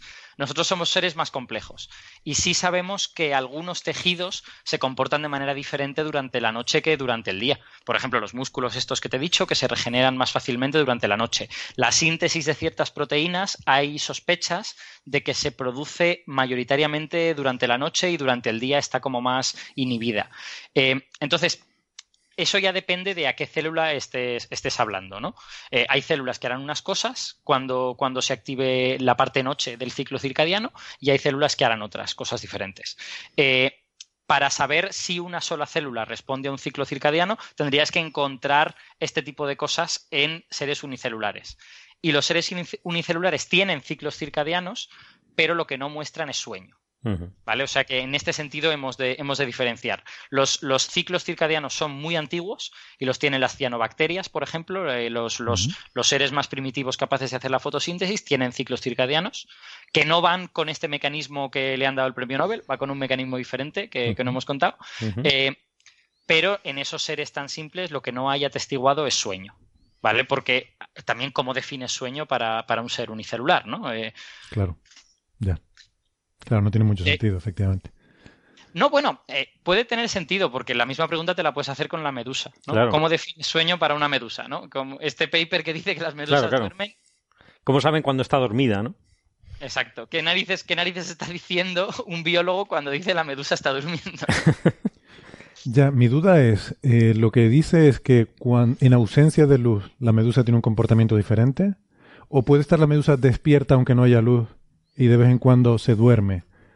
Em, eh, han encontrado, o sea, han reducido al máximo la definición de lo que sueño significa y es independiente del input de luz o no. y de hecho tú puedes, tú puedes ver si correlaciona con la presencia de luz o no, que es una cosa muy interesante. Entonces, han definido sueño con tres características, básicamente. Primero, es un estado de reposo. Tiene que, tiene que, estar más quieto el animal que en otras condiciones. Segundo, es un estado de reposo reversible tú te puedes despertar. Claro, si no te puedes despertar no es sueño, es otra cosa. Claro, es un coma o es, o es, una parálisis, es otro tipo de cosa, ¿no? Porque Una, medusa en coma de una medusa dormida, pues a ver cómo la distinguen. Eh, he dicho tres y son cuatro. El, cuarto es que eh, cuando estás en el estado de sueño, sea lo que sea eso, tus respuestas a los estímulos son más, son o bien no existen o bien son mucho más lentas. Y la cuarta propiedad es que la primera era la fácil, ¿no? La de estado de reposo. Las interesantes son las otras tres. La, cuarta propiedad es que cuando a ti se te priva del sueño, tú luego tienes un periodo en el que rindes peor. En el que tienes sueño, vamos, en el que necesitas descansar y no has podido descansar. Y en realidad es muy razonable, ¿no? estas cosas. Ha de ser reversible, tienes, que, tienes que estar medio atontado y tienes que notar la falta de sueño.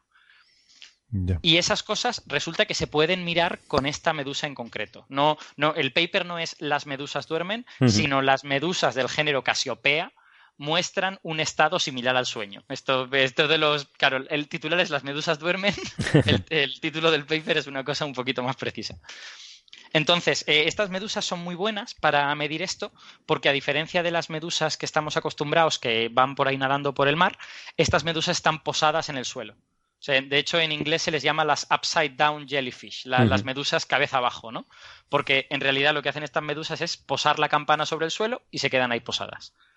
Porque tienen en el interior de sus tejidos un simbionte, un alga, que está produciendo comida solo con que le dé la luz. Entonces la medusa está ahí, simplemente posada, y el alga va produciendo comida, y la medusa lo único que tiene que hacer es pulsar de vez en cuando, pulsar la campana esta, para eh, que entre dentro de la campana agua con nutrientes y que salga de la campana agua con desechos. Y, esos desechos y esos nutrientes pues los utiliza para el alga, ¿no? Al alga le da una parte de estos nutrientes y el alga le da de comer a cambio.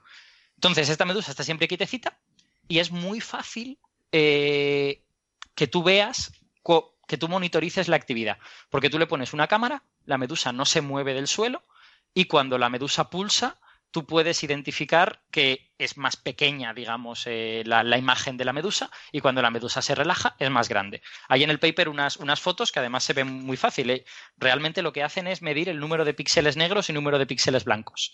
La medusa se ve en negro y el fondo se ve en blanco. Entonces, cuando hay mucho negro significa la medusa está relajada, cuando hay poco negro significa la medusa está contraída. ya está. Entonces, con esto han puesto una, cámara a monitorizar la actividad de la medusa y han visto cuántas veces pulsa pues, por minuto o algo por el estilo. Y se han dado cuenta de que durante las horas que estaba iluminado eh, pulsa más o menos una vez por segundo mientras que por la noche ese comportamiento cambia. Por la noche pulsa una vez cada dos o tres segundos y tiene descansos, descansos de 10 segundos, descansos de 20, algún descanso de medio minuto, pero ya, pero ya menos de esos. Entonces, se dieron cuenta porque vieron este comportamiento diferencial durante el día y durante la noche. Pero a este comportamiento luego le han aplicado estas tres características o cuatro que os he dicho antes para identificar si de verdad se puede identificar con sueño o no. Y resulta que sí. Han hecho una serie de experimentos muy ingeniosos y muy divertidos para ver pues, si la medusa responde más lentamente cuando está en el estado de sueño. Si una vez la has despertado, ya vuelve a responder rápido. Eso es una cosa muy graciosa. Meten, a las medusas en una, en una especie de tanque cilíndrico que el fondo del tanque tú lo puedes mover. Entonces la medusa se pone en el fondo del tanque, porque ella siempre va al suelo, y tú la dejas que se duerma, que entre en este estado en el que tiene reposo y que se, que se para de vez en cuando y tal. Y en mitad de la noche tú le bajas el suelo. Así, a traición. Y ves cuánto tiempo tarda la medusa en reaccionar y en volver a bajar al suelo. Te das cuenta de que si lo haces mientras está en el estado de vigilia, tarda un tiempo, y si lo haces mientras está en el estado de sueño, tarda pues casi el doble de tiempo. Y te insulta. Claro, es que estáis molestando las, las medusas, me parece muy mal. Eso es crueldad animal. Es crueldad animal. Pero lo, más gracioso es que lo hacen dos veces seguidas, tanto durante el día como durante la noche. Y se dan cuenta que la segunda vez que lo hacen por la noche, los tiempos son idénticos a los del día. Son indistinguibles. Está despierta, la han despertado. Es súper bonito. O sea, me, me parece Como, como una cosa muy fácil de hacer y que parece mentira que no se le haya ocurrido a alguien, ¿no? Porque, porque total, necesitas un tubo y una medusa a la que molestar. Que, lo que hacen para la homeostasis, para esto de si se cansan cuando no duermen, es todavía más cruel, ¿eh? porque le tiran un chorro de agua cada 20 minutos y, la medusa se pasa eh, pues 5 minutos pulsando mucho más, mucho más intensamente, ¿no? Se ha despertado durante esos 5 minutos. Y luego se vuelve a dormir, vuelve a pasar a ese estado en el que toma descansos y tal y cual. Si haces eso durante la noche, al día siguiente la medusa tiene una pulsación mucho más irregular, mm. pulsa cada menos tiempo, o sea que digamos que está como, como queriendo echarse una siesta. Sin embargo, si, si, le haces eso mismo de tirarle agua durante el día, por la noche no tiene ningún cambio y al día siguiente tampoco tiene ningún cambio. O sea que estás demostrando que ese estado de sueño, si lo perturbas, tiene una consecuencia, mientras que si perturbas el estado de vigilia, no. Eso, eso es, crueldad y lo que es una crueldad también es someter a nuestros oyentes a dos horas de programa como llevamos ya. y yo creo que lo que no deberíamos es perturbar el sueño. No, no vamos a experimentar con ellos. Dormidos, ¿no? no vamos a echar chorros de agua ni nada de esto. Pero igual sí que podríamos discretamente, sin hacer ruido, ir despidiendo el, programa para no perturbar el sueño de nadie. Se habrán puesto la luz roja, porque ya les hemos dicho que el azul es mala para dormir, y entonces ya con eso seguro que no tiene ningún problema. ¿Me dejas, mm. ¿Me dejas que haga un último comentario sobre las medusas? Que estoy aquí en ah, sí. sí, pero bajito. Susurrando así como tú sabes. no, solo como hemos hablado de, ritmos circadianos, pues la siguiente pregunta que hay que hacerse es si estas medusas duermen, ¿tienen un ciclo circadiano que les dice cuándo dormir o no? Exacto, es una pregunta, sí. Es una pregunta. Y lo, que, es más importante, ¿sueñan las medusas con ovejas eléctricas? ¿Sueñan las medusas con pólipos eléctricos? pues esta, esta gente del paper este, que por cierto voy a decir sus nombres, David eh, y colaboradores, eh, han tratado de ver si muestran ciclos circadianos. Y para eso lo que han hecho es coger medusas a las que acostumbran a 12 horas de luz y 12 horas de oscuridad y someterlas a solo luz con diferentes intensidades o solo oscuridad que esta solo tiene una intensidad. Eh, y lo que han visto es que si las mantienen iluminadas todo el rato, la medusa no se duerme. La medusa pasa, sigue estando en estado de vigilia continuamente. A lo mejor esto tiene que ver con que su alga sigue dándole de comer. Claro, si le, si le das luz al alga, el alga te sigue dando de comer y tú dices no necesito dormir. Mientras que la medusa que está continuamente en oscuridad sí que tiene ciclos de vigilia y ciclos de sueño. Es súper interesante, a pesar de que el alga no está funcionando. Súper gracioso, la medusita. Muy bien, muy bien, muy interesante. Sí, todo, la verdad que todo esto que tiene que ver con estudiar el sueño me parece fascinante porque es una cosa así como, no sé, como muy misteriosa, ¿no? A mí me encantaría que hicieran una pastilla para no tener que dormir. Creo que sería mi, mi superpoder. Si pudiera elegir uno sería no tener que dormir. Pero, pero bueno, mientras tanto no queda, no queda otro remedio y yo ya empiezo a estar cansado. Así que, si les parece, vamos Dejo de torturaros con las medusas, efectivamente. La semana que viene, si quieres, vuelves con más medusas. Eh, o Bob Esponja, eh, lo que no sé. Soy muy fan de Bob Esponja. Yo de pulpos, a mí me gustan mucho los pulpos, y que tampoco tienen un sistema nervioso central, sino que lo tienen distribuido. Y lo único que está. Tiene nueve, nueve cerebros. Uno central y, muchos, tienen muchos centros. ¿no? Muchos centros. Y estos a lo mejor también duermen. O es un sistema nervioso federal. Es federal. Y es muy, muy inteligente el pulpo, a mí me encanta. Muy bien. Amigos, pues gracias por haber venido, por haber compartido su sapiencia. Eh, si lo tienen a bien, nos escuchamos la semana que viene. Gracias Carlos, Carlos y Alberto. Y hasta la semana que viene. Venga, hasta luego. Un abrazo.